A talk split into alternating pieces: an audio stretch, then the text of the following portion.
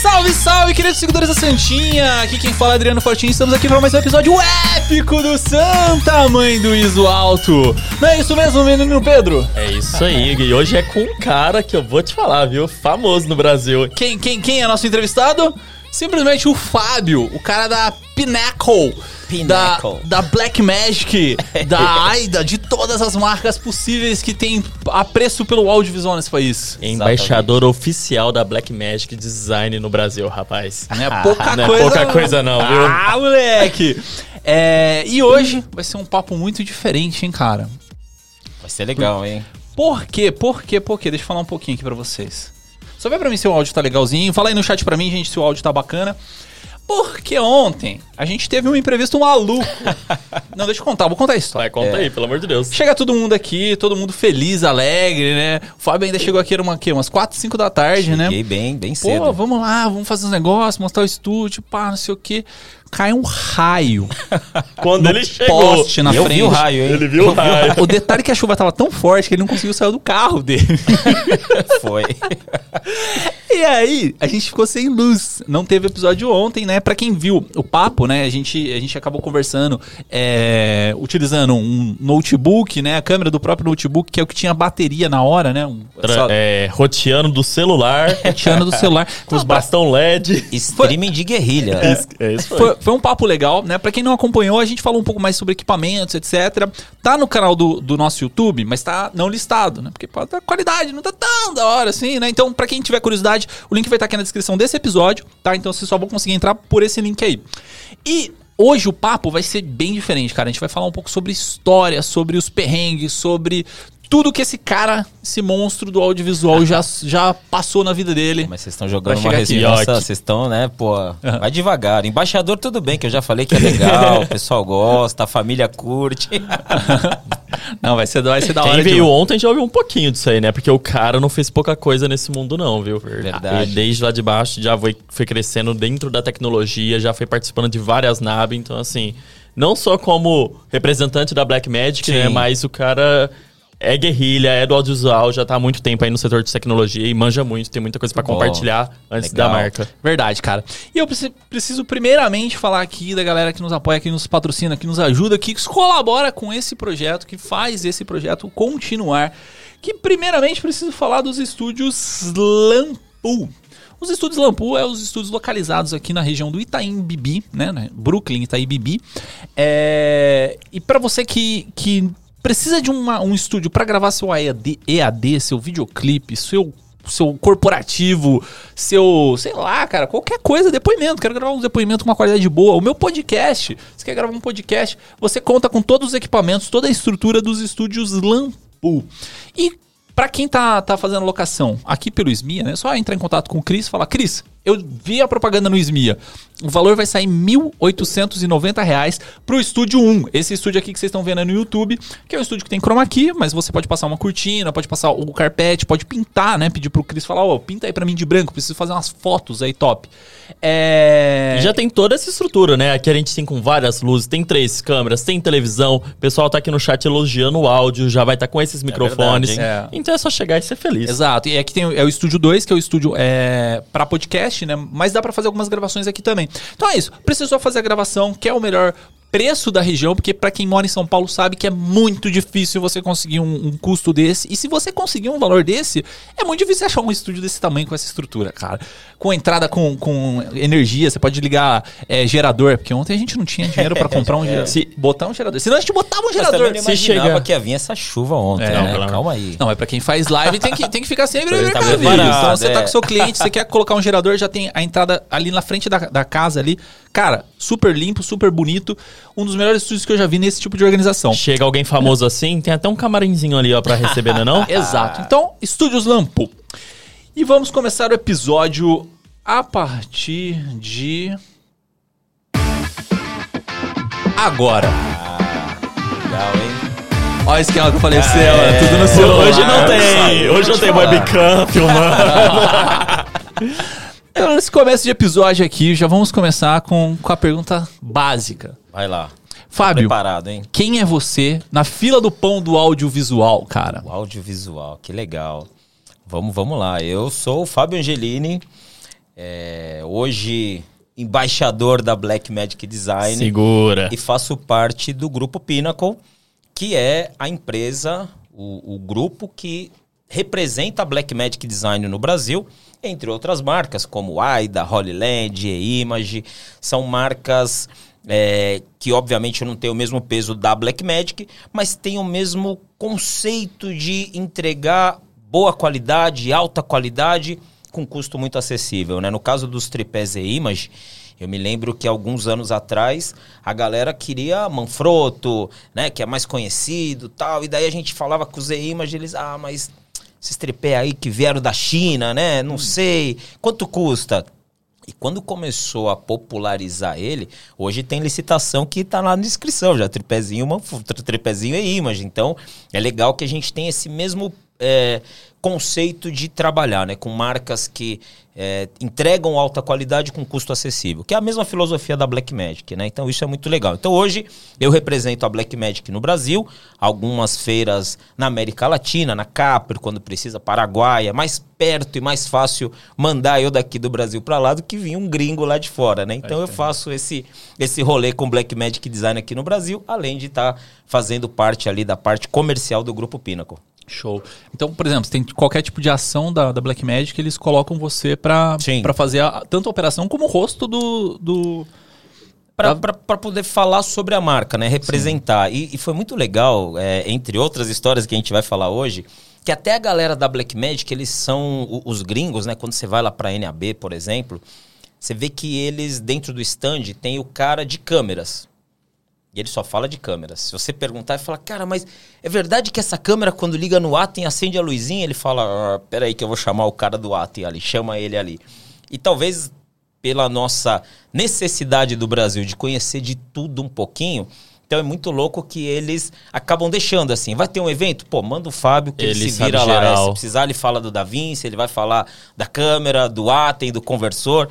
Então é bom, né? A gente acaba tendo mais moral dentro da, da marca, assim, dentro da fábrica, né? Então isso acontece. Quando tem alguma coisa, eles, Fabião, dá para você ir para lá? Dá. Então vai lá e representa a gente. E que massa, né? Porque aí virou outra relação com o cliente, né? Porque uma coisa Sim. é, ah, você chega num numa conversa mais protocolar de ah, é isso, isso, isso, isso, só transmitindo a informação. Outra coisa é quando você tem a noção geral e aí você vai na conversa, Sim. quer ajudar ele a solucionar o perrengue, o que é. ele tá, a solução que ele precisa. Então acho que assim, cria um, vínculo, né, da marca sim, também. Sim. É outro esquema. Dá mais legal. credibilidade, porque também a gente acaba. Eu, eu, eu gosto muito assim, como falamos ontem, como vocês, a gente gosta de resolver problemas, né? Eu brinco que nós somos resolvedores de problemas, né? Então qual é teu problema? Ah, não tá funcionando. Eu me meto lá na assistência técnica, mas o que aconteceu aqui? Ah, Fábio, esse daqui não está conectando. Então vamos ver. Não vou entrar ali na parte eletrônica, mas às vezes eu falo, mas vocês já trocaram isso? Será que né, se tirar essa parte, pegar com outra ali não resolve? Porque eu acho que é muito legal. A gente deve conhecer de tudo um pouquinho, né? Aquelas frases de coach, né? De conheça de tudo um pouco, muito de pouco, pouco de muito. Então acho que a gente tem que ir por esse caminho. E com a Black Magic está sendo assim. É que você acaba entrando num âmbito mais de gestor do, do negócio, Sim. né? Então, sei lá, eu, eu acho interessante esse tipo de, de assunto, né? Porque você tem os caras que são especialistas, né? Sei Sim. lá, são, são editores que ficam ali, sei lá, 12 horas por dia editando. Só editando, o né? cara que só tá consertando, mas você é o cara que sabe de tudo um pouco um ali e consegue é. ensinar todo mundo. Sim, isso, isso eu acho legal. E eu tenho esse acesso que é o que me ajuda e facilita, né? Como, de novo, por aqui, por estarmos longe lá da fábrica, então vai acontecer um evento. Pô, vamos chamar o Cristiano Moura, o cara lá que é o que dá aula de Da Vinci para América Latina. Eu colo nele, eu vou vendo tudo que ele uhum. tá falando ali de legal. Você pega, faz aquele filtro na sua cabeça e, pô, tem cinco coisas ali que eu achei incrível e vou repassar. Então, quando eu vou para uma feira, eu falo, cara, o Da Vinci faz isso, isso, isso, isso, isso. Uhum. Porque eu vi um cara que manja muito falando o que faz, né? Eu tô vivendo ali, eu participei de repente com ele ali de uma edição e falo, caraca, que louco isso. Então, eu acabo repassando. Eu gosto de ser uma esponja que compartilha. Manja, assim, eu vou absorvendo. Ontem aqui foi incrível no nosso bate-papo, depois ali no, no nosso lanchinho lá, luz de vela, né? foi demais. A, a gente romântica ali. Papo, foi, foi, foi demais. Os caras, vamos comer um lanche pra jantar, não tinha luz em nenhum bar, não tinha restaurante nenhum aberto. Aí chegou no restaurante, o cara com as velas iluminando a chapa. É, fica tranquilo que tem lanche aí, a gente vê nas velhinhas ali. Foi da hora. Mas, tipo assim, só curiosidade, hoje você você mete a mão na massa ainda, por exemplo, no DaVinci? Você chega a editar conteúdo Sim. nele? Eu não sou, obviamente, que o expert de edição, mas eu faço coisas para mim.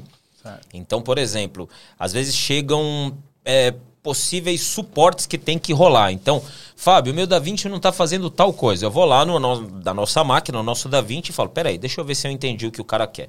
Então, eu vou até aquele ponto ali onde ele estava falando e vejo se rola. Eu ligo para ele e falo, ó, eu estou testando aqui e eu vi que isso realmente não aconteceu. Ou então, ah, será que o DaVinci vai conseguir o, a versão free? Consigo editar em 4K? Pera aí, vamos lá dar uma olhada. Ah, ó, rola, dá para fazer a edição em 4K. Então eu não consigo do DaVinci. Se me derem assim um, um job para fazer, Fábio, nós vamos contratar você para ser o, o- o colorista. Não, não, não dá. Mas para pegar e, e desvendar algum problema, até como eu tenho esse contato com os universitários da fábrica, de pegar um telefone e falar: peraí, deixa eu chamar um, o cara lá que é o number one de DaVinci. Cara, me ajuda aqui, manda uma foto, printa. Hoje a tecnologia a nosso favor ajuda muito, né? Então eu chamo, faço uma videochamada com ele, falo, cara, tô aqui com o DaVinci, pra onde eu vou? E ele vai lá, Fábio, clica nesse botãozinho, rolou, valeu. Aí eu chamo o cara e, e passo pra ele a solução. É que, o- tipo, o DaVinci, cara, ele é bizarro, né? Assim, Muito é... completo, né, cara? É, então. Incrível, é, t- né? Tanto que no grupo do, do, do SMI, a gente tava conversando esses dias, né? Aí eu não lembro quem foi, foi o Michel, eu acho, não lembro. Ele pegou e falou assim: gente, eu não tô conseguindo importar os arquivos do, do iPhone no DaVinci. E a gente, pô, por que, que não tá indo, né? Por que, que não Sim. tá indo tal?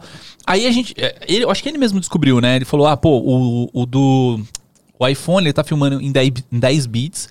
Só que o DaVinci gratuito ele não, não aceita, É. né?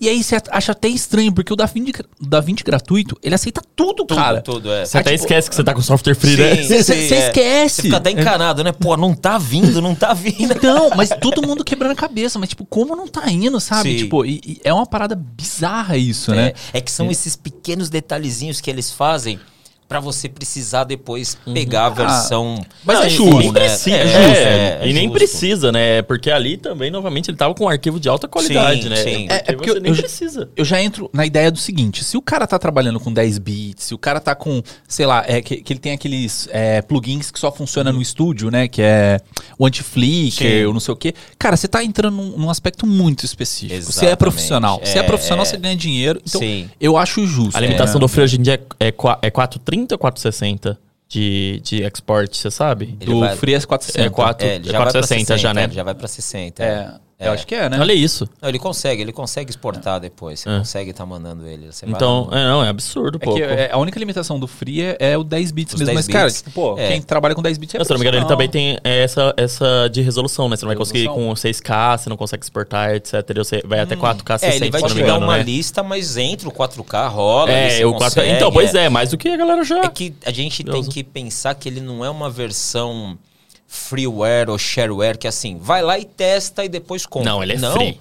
Tá lá para você usar. Então, você só vai ter que ir até aquele limite. A gente tá fazendo lá muita edição, a galera lá da Abracadabras, pô, joga ele, começa no free e depois, na hora que você precisar mesmo, você tira aquele projeto, manda pro outro e fala: legal, agora aqui eu vou usar um pouco do Fusion, vou fazer um, um trabalho mais fino ali para finalizar realmente ele. Mas o, o básico ali, de repente, o corte, tá fazendo essa decupagem, tem um monte de máquina que tá lá com free e vai embora. Show. Funciona Mas, bem. Assim, ai, um negócio aqui. Mas, tipo assim, na curiosidade agora.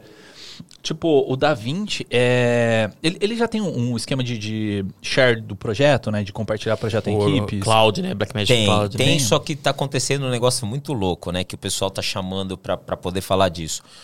A Blackmagic lançou na última NAB o Blackmagic Cloud, que foi muito louco dentro do stand da Blackmagic, o espaço que eles designaram para isso, para falar do cloud. Só que ele não tá liberado para nossa região aqui no Brasil para você criar e exportar.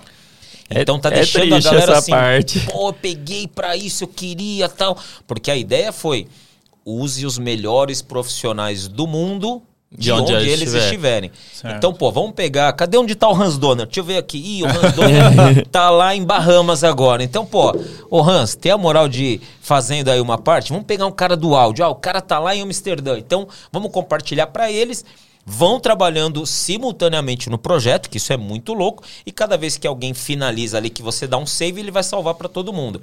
Então, essa ideia é very crazy, né? De você falar, caramba, todo mundo pode estar trabalhando E, junto. e, já funciona, né? Eu acho que assim, é importante deixar claro que o DaVinci ele tinha já antigamente um projeto de gerenciamento de equipe, é, só que ele não funcionava tão automatizado dessa maneira, né? Você precisava abrir a sua rede, Sim, né? Você, sim. Mas já existia um esquema desde muito tempo, na verdade, né? Para você poder fazer essa, esse trabalho em Mas equipe. o projeto podia ser compartilhado? Já podia ser compartilhado. Inclusive, é a mesma estrutura, é muito parecido a forma de bloquear a linha do tempo, era É. muito parecido. Só que a diferença era assim: não era só clicar um botão e você estava dentro do projeto. Você tinha que criar, abrir a sua rede, né? Você tinha que fazer uns tinha que esquemas trazer ali. também pra você, né? Você tinha um, um- hoje você trabalha totalmente offline. Você Uhum. pode usar, que é muito louco isso, você não precisa nem trazer pra você. A, a internet, obviamente, que tem que ser rápida, tanto que ele tem a, a Blackmagic vende os storage, né, É. Pra você trabalhar. E o storage tem uma porta de 10 GB. Então a ideia é que assim, eu posso compartilhar com você e falar, usa o meu storage. Uhum. Então você vai trabalhar meio que com a mídia offline dentro da sua máquina onde você estiver. E quando você falar, tá, salva, vai salvar no meu storage. Entendi. Então Tipo, isso é muito louco. streamando o vídeo. Você seria. streama- Você não vai precisar é. importar, falar, ufa, carreguei, agora deixa eu trabalhar. Salvei, pera, deixa eu entregar pro Hans lá em Bahamas? Não, vamos usar o mesmo servidor. Então vamos usar aqui, ó, vai ficar aqui nos estúdios Lampui e deixa os caras de qualquer lugar do mundo usando o nosso acesso aqui da, aí, da rede. E aí depois que. Então já tinha né, esse sistema, né? Já era utilizado. Só que aí agora veio o, a- o serviço de cloud da Blackmagic, entendeu? Sim. Então agora você não precisa mais criar essas redes, né? E compartilhar ela. A Blackmagic criou servidores onde ela faz essa própria ponte. Ela ajuda você para facilitar, É, né? você fala, paga "Manda pra lá", atualmente cinco é dólares, 5 né? dólares mensais e aí você tem acesso. Você, você tem acesso a criar quantos projetos você quiser. Cê- assim, é 5 dólares mensal para criar uma database. Tá ligado? Sim. Aquelas databases do DaVinci. Dentro da database você pode criar ilimitados Quantos projetos, quiser, é, quantos, quantos quiser. quiser. E aí você pode compartilhar a database com quem você quiser também. Sim. Legal isso E aí. aí, assim, atualmente já funciona. Se alguém de fora criar database e compartilhar com você, você aqui no Brasil Já já, rola, é. edita, já edita com servidores brasileiros. A única limitação que ele tá falando é que por algum motivo, também não sei o porquê, por algum motivo a gente ainda não consegue criar as databases. Daqui pra lá, Daqui é do pra lá. Ah, mas se for criado, você consegue acessar. Se alguém criar, igual, por exemplo, eu É. tava editando pra um cara da Espanha há pouco tempo. Ele criou lá e eu editava daqui. Que Mas legal. eu queria editar com um brother meu daqui. Eu não conseguia criar. Aqui não consegue. Eu é. não consigo criar. Tem essa É. limitação A ainda. gente até comentou que isso, como tem um pagamento, né? Eu não sei se, se isso tem a ver um pouco mais de fiscal. É, de um falar, outro pô, como é serviço, né? receber? Será que é aqui? Ou até mesmo a, a, Black, às vezes, ela solta e depois ela vem resolvendo. Então, eu não sei se eles têm essa restrição um pouco com a nossa rede aqui. Será que lá tem velocidade? Será que passou no. Tá aprovado no teste? Mas você vê, Pedrão tá É, editando é, lá. essa de- parte eu acho que já tá tranquila porque tá já dá pra editar, já tá liberado. Até porque foi liberado no resto do mundo falando que você pode editar Sim. com pessoas de qualquer lugar do mundo. Eu acho que acaba sendo um pouco disso de não ter- talvez não ter um time do cloud aqui ainda, porque É, é, um- um setor novo deles, aqui, né? é. Foi uma coisa nova, às vezes não tem um setor de cloud Sim. específico. Acredito que seja algo assim. Mas é, le- Verdade. é legal essa ideia, né? Porque eu, eu vi no, na Adobe primeiro, que eu achei genial. Foi bem legal. né? Mas eu- eu- esse aí eu sinto que ele, assim, pelo que vocês estão me falando, ele é mais promissor no, no, no sentido de compartilhamento, né? É, o- o- o- eu acho que a grande vantagem que, que a Blackmagic sai nesse sentido é, primeiro que, como ele integra um próprio serviço lá, tem uma área de cloud, entendeu? É, é- eu sinto que é um pouco mais prático, um pouco mais.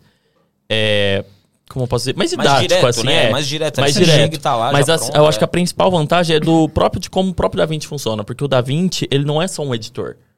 O DaVinci, ele é um, um- o- o software top de linha para é, para fazer cor. Cor. Ele, é, ele tem o Firelight ali dentro, ele já tem o, o- o- toda, todas essas coisas. Imagina você pegar uma equipe e um tá fazendo a cor enquanto o outro tá fazendo a edição. Ao então mesmo você faz tempo, né? tudo Essa ao é mesmo loucura, tempo. é, é. Então você tem no, eh, você tem no Premiere, talvez, enfim, não, não falando mal, mas você tem isso, mas você fica limitado ali. Você não tem isso do Premiere pro After Effects, Sim. pra não sei o quê. E o DaVinci tá rápido, de um né? software pro outro, né? O DaVinci hoje você tem abinhas ali. Você vai ali Uhum. falando, não vou trabalhar com áudio.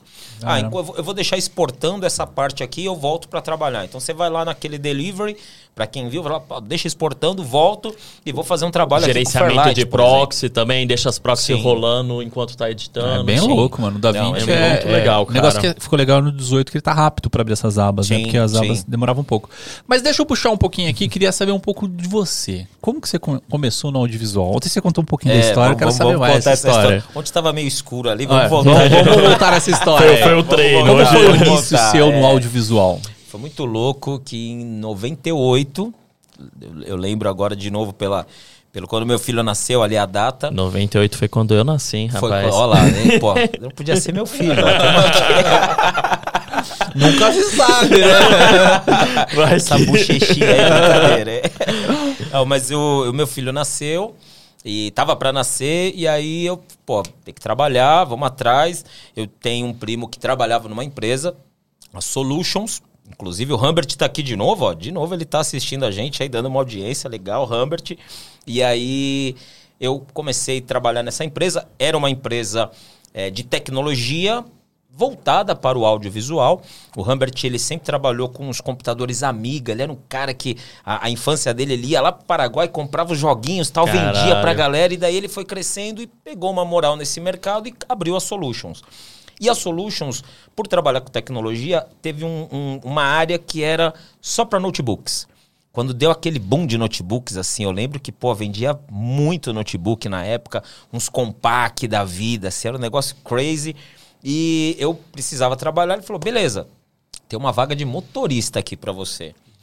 Peguei o, o, o ninho, eu lembro que era um ninho azul lá, toma, vamos fazer as entregas. E como eu tive sempre uma vontade de aprender, né? Até hoje eu tenho essa, essa. Quero cada vez aprender mais. Eu já tinha feito aulas de inglês, aulas de informática. E eu ia entregar o notebook e o pessoal falava, pô, você me ajuda aqui? Eu tava naquela de.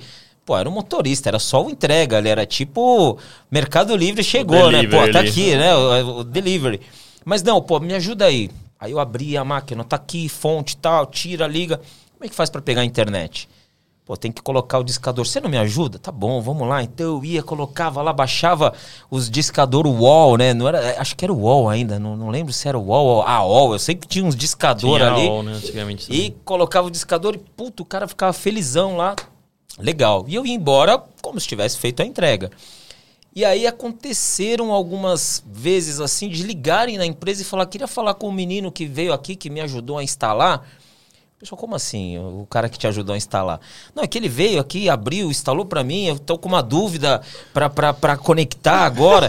e aí eles falaram, não, será que é o Fábio, né? E eu lembro até hoje que eles me chamaram um dia na sala, eu falei, ixi, agora eu vou tomar uma, né? Descobriram. Não era pra, Você tá não instalando, era pra descobriram instalar aqui. nada na máquina.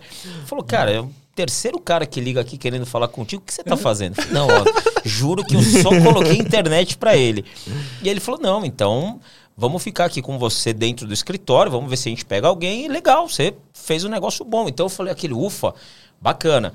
E aí dos notebooks surgiu uma oportunidade que um cara que era o responsável da parte de ilhas de edição, das ilhas não lineares, né? É, aquele conceito de pôr as plaquinhas dentro do computador, jogar tudo pra dentro. E ele falou: Ó, você manja de computador, cola ali no cara que vai ter uma necessidade aí de fazer uma apresentação, ele não vai estar, você topa fazer? Bora, topo. Então cola lá nele, vê o que ele tem que fazer, instala e vai vir um cara aí pra você dar uma demonstração. E foi a primeira vez que eu tive. Óbvio que eu tive esse contato nas casas das pessoas, mas meio que offline. Mas aí eu tive que fazer uma demonstração. Então eu lembro que veio o cliente, pô, essa daqui é a nossa ilha de edição, é assim que faz, olha, é assim que renderiza. Era Adobe, nem lembro a versão 6.0, lá 4.2, lá atrás. E eu fiz essa demonstração, os caras curtiram. Beleza, se comprar você dá o treinamento? Eu falei, não, é- tem um cara aí que é o, é o professor que faz isso. Não, mas pô, vai você pra lá, tal, legal, você tem uma didática, você fala bem. E aí eles falaram, pô, esquece o notebook. Você agora vai ficar na não lineares. E aí eu comecei em não lineares, fiquei um ano, um ano e pouquinho. E conheci um cara que era o, o Fábio da, da, da Black Magic, mas era o Emerson Jordão da Pinnacle, da Pinnacle. Era o cara que representava a empresa aqui no Brasil. E a Pinnacle foi a maior empresa, a, a campeã, assim, líder mundial em placas de captura. Ela tinha algumas plaquinhas que ajudava a renderizar. Os computadores eram, pô, sei lá, era é, Pentium, alguma coisa ali na época. E para fazer a renderização, para exportar para DVD, que começou aquela galera, o computador não tinha velocidade. Então a placa de captura, ela ajudava a renderizar. Ela tinha um chip ali que para você exportar para o DVD ali, para o MPEG 2, ela acelerava. E aí a gente começou a conhecer mais a Pinnacle. O Emerson Jordão veio na empresa, lá na Solutions, conheci ele, comecei a ficar amigo do cara, nessa ideia já de colar nele. Pô, que legal esse cara aí, é o cara. Eu come... cheguei aqui nesse, nessa parte, eu tô vendo que esse daí é o cara, vou, Vou colar, colar nele. nele. E aí teve uma primeira feira, as, as feiras antes eram a Broadcasting Cable e a Condex. Você chegou aí numa Broadcasting Cable ou não? Cara, Vai entregar também Fala, agora, fala aí, você Não, não, eu já comecei na aí 7, é- eu já comecei na 7. Pô, eu quero ver se tem alguém aqui ó, no, no, no YouTube que já foi numa Broadcasting Cable, porque você vai ver. A 7 é uma herança da Broadcasting pode Cable. crer. Ah, Tanto que a 7 é a Sociedade de Engenharia de Televisão e com a feira Broadcasting Cable. Depois a 7 virou a 7 Expo. Quando eles separaram, ela, ela su- sumiu assim com a Broadcasting Cable e aí virou a 7 Expo. E eu cheguei a participar dessas feiras, né, como um dos ajudantes à marca. E aí quando chegou no ano 2000, a marca veio para o Brasil, que foi quando o Dr. Ricardo Lopes, que ainda é o CEO hoje do Grupo Pinnacle, que eu já vou até explicar essa, essa divisão do que aconteceu com a Pinnacle, e o Emerson falou, pô, você conhece bastante, vem trabalhar com a gente. Aí em 2001 eu tive a oportunidade. Acabei saindo da Solutions, falei, pô, cara, foi muito louco, motorista, notebook, eh, não lineares, mas a fábrica, de uma certa forma, né, a representação da fábrica tá me chamando e vou para lá. E foi bem legal, que eles falaram, vai mesmo, você tem que ir e tal. E aí eu fui trabalhar para a Pinnacle, que a, a empresa aqui no Brasil chamava Pinnacle Home. Era um centro cultural para ajudar as vendas da fábrica Pinnacle Systems.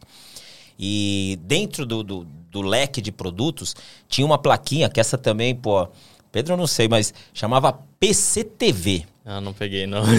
Era uma plaquinha PCI que você colocava dentro do computador com uma porta coaxial para você colocar antena e assistir TV no seu computador. Eu tive dessa daí. Você te- Ah, ufa, Vê- pelo menos. chegou lá, chegou lá. Essa é louca. Cara, e era uma loucura porque Posso na época fazer um ainda tinha su- vídeo cassete, né? Um, su- um adendo super aleatório, mas só Sim. porque eu descobri esses dias que você tem como transformar. Se você entrar numa casa e você não tem é, cabo de rede passado na casa, você tem como converter o cabo de antena. Se você tem cabo de antena de TV passado na casa toda, você pode comprar um aparelhinho que você liga ele e ele se torna um cabo de rede. e Ah, ele transmite. conduz pela Então, aquele- então tem similaridade, tipo, então esse rolê de você conseguir Sim, trazer pela, de pela, placa PCI, você conseguir trazer um sinal de TV. Ah, faz sentido, porque a net ela é internet pelo, É. pelo cabo coaxial. cabo né? coaxial vem tudo, né? Vem é. telefone, Uhum. né? Então você Legal. pode transformar. Você, você não tem fibra passada, você pode usar O o. ruim é o up dele. É, É, você já- pode. Você já viu que no, na net, né? Tipo, diferente, por exemplo, sei lá, de Vivo, de outras internets que, que é fibra, que é, sei lá, que é aquele DSLR Sim. e tal. Uhum. Na, na net, ou claro, né? Que, que seja. É, o seu down é tipo 200 megas, 400 E megas. o up é o up é- 10%. O up é né? 10 É. megas, 20 megas de up. Mas por quê? Porque limitação do cabo. O, o cabo coaxial ele é muito parecido com, com o SDI. Né? Então é, um, é um, uma barra de cobre, basicamente Sim. única. E naquela barra de cobre, é, a ideia é que o sinal só vá. vá, né? sim. Então, por exemplo, para que, que era um cabo coaxial? Para chegar o sinal de TV a cabo na casa da pessoa. Então é, Legal. você só recebe o sinal. Sim. O máximo que você vai fazer é, sei lá, trocar o canal, mas aí você faz no, no decodificador. Claro. Mas não fazer voltar, né? Não fazia voltar. E aí eles tiveram que fazer uma adaptação para fazer a internet, né? Então o id volta. Sim. É, só que aí você tá limitado ali dentro, né? Verdade. Então, tipo, por isso que você não consegue ter um up alto com esse, esse tipo de cabeamento. É, e, e- e faz sentido totalmente quando a gente chegar lá nas câmeras da Blackmagic que o SDI tem que ter um pra ir, um pra voltar. É, É, isso, é né? isso. Senão você Você usava que o me mesmo ensinou cabo. isso aí, cara, achei genial. Mas depois a gente fala. Vamos- da- da- vamos chegar vai. nisso. mas, mas e aí, você, tá- você tava lá A no. Pinnacle Home. A Pinnacle Home. E aí a Pinnacle Home foi uma loucura, foi um aprendizado assim, uau, incrível de contato ao público. Porque a marca tinham essas duas linhas, né? A PCTV, que era uma plaquinha para assistir TV no computador. Eu lembro que as sacadas era tipo assim, as minhas, quando eu fazia as palestras, né? Uau, você vai viajar, mas você não quer perder a sua novela? Então o que, que você faz? Deixa teu computador ligado e programa. Olha, eu quero que grava segunda, quarta, quinta, sexta, tal, é, todos os dias das nove até as 10 horas, deixa gravando. E aí você ia embora e depois ele gravava para você. Então depois chegava em casa, tava lá os cinco dias ali gravados. E era um, um puta de um, de um argumento, né? O porquê precisa de uma PCTV. Então, além de você assistir a TV no seu computador, você ainda pode gravar o teu programa favorito. Então era um negócio muito louco, né? Era um uso mais doméstico, mas era muito interessante, o pessoal queria assistir a TV no computador. E paralelo às plaquinhas de captura. E dentre as plaquinhas de captura, existiam dois softwares.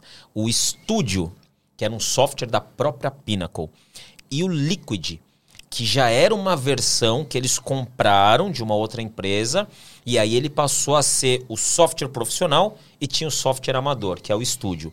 Só que o Studio, por mais amador que fosse, já fazia muita coisa. A gente já capturava as imagens para o computador, fazia os cortes, então você já conseguia fazer a edição do jeito que você queria, fazia uma sobreposição, vinha um monte de transição, aquelas que. Né, hoje você olha e fala: caraca, como que era aquela mãozinha que vem, pega, a imagem se transforma numa bola e sai rodando, mas. Foi uma loucura aquilo, porque todo mundo falou: caraca, eu preciso disso para fazer as minhas edições. E a gente ia com esse conceito: pô, tu vai viajar? Precisa pegar aquela imagem toda grandona ali que você gravou. Traz, edita, monta tal, e pô, fica legal. E transforma em DVD. Porque ele tinha tipo três passos: capturar, editar e finalizar. Mais ou menos como hoje os softwares são, né? Com essa diferença. Mas o finalizar era muito mais para DVD. A sacada era: você podia fazer arquivo AVI ou transformar já no MPEG e salvar em DVD. E todas as semanas tinham palestras sobre como usar o software. Nós até brincamos outro dia, a gente tinha uma agência, a, a Pinnacle, né, no Brasil tinha uma agência que fazia umas sacadas assim, colocava às vezes no jornal, naqueles, eu lembro que a gente falava muito do Amarelinho, que era um jornal acho que de empregos, tal que falava aprenda a ganhar dinheiro, é, venha se formar e ganhe dinheiro imediatamente. O negócio era uma loucura. Toda semana, de quarta e quinta-feira, tinha os workshops e vinham 80 pessoas, assim. Era, era a, a nossa rede social hoje de divulgação, né? Não, não tinha o Instagram ali, então a gente jogava no jornal, a galera vinha em peso e toda quarta eu fazia workshop do estúdio. E de quinta-feira era o workshop do Liquid, que o Emerson, o mesmo cara que me puxou, que ele fazia o software mais profissa e eu fazia com o estúdio. Aí teve uma época que o Emerson falou assim: Cara, eu tô de saco cheio de toda quinta-feira falar. Você que gosta, você que é falador, fala você então. Fala de quarta-feira do estúdio, de quinta você fala do Liquid e vai embora. Então foi um aprendizado porque todo treinamento que a gente faz, você aprende um pouco. Né? Você vai lá, os caras hoje me chamam para ir lá em Brasília dar um treinamento no Senado do Video Hub da Blackmagic. Eu sei o conceito dele, mas quando você chega lá, você entende a diferença que lá para o Senado eles vão usar, que é diferente de repente de estar tá aqui no estúdio, que é diferente do que o cara usa numa emissora de TV. Então essa coisa de esponjinha que é muito louco. E pô, imagina, eu fiquei três anos fazendo workshop todas as semanas, toda quarta e quinta-feira tinha workshop. Então, Deu pra decorar, né? Ah, não, tinha coisa que eu já tinha. E, e, e, o engraçado é que tinha gente que ia de novo e falava, hoje você vai falar? Eu falava, cara, é a mesma coisa na quarta-feira. Ainda não atualizou. É, vai rolar aquele videozinho. Tinha uma musiquinha que a gente colocava, que o Emerson gostava, não me lembro agora, mas tinha uma música que a gente tinha um videozinho de apresentação que sempre era aquela música. Então, quando o cara ia de novo, ele já sabia a hora do final da música que ia começar, assim, manja. Então ele já ficava esperando. Oh, para, para, para, que vai começar ali. Então já, já sabia que ia começar. Mas foi muito louco, porque para a época, com o Liquid, foi assim. A, a diferença do Liquid na época é que ele tinha um, um render enquanto você estava trabalhando.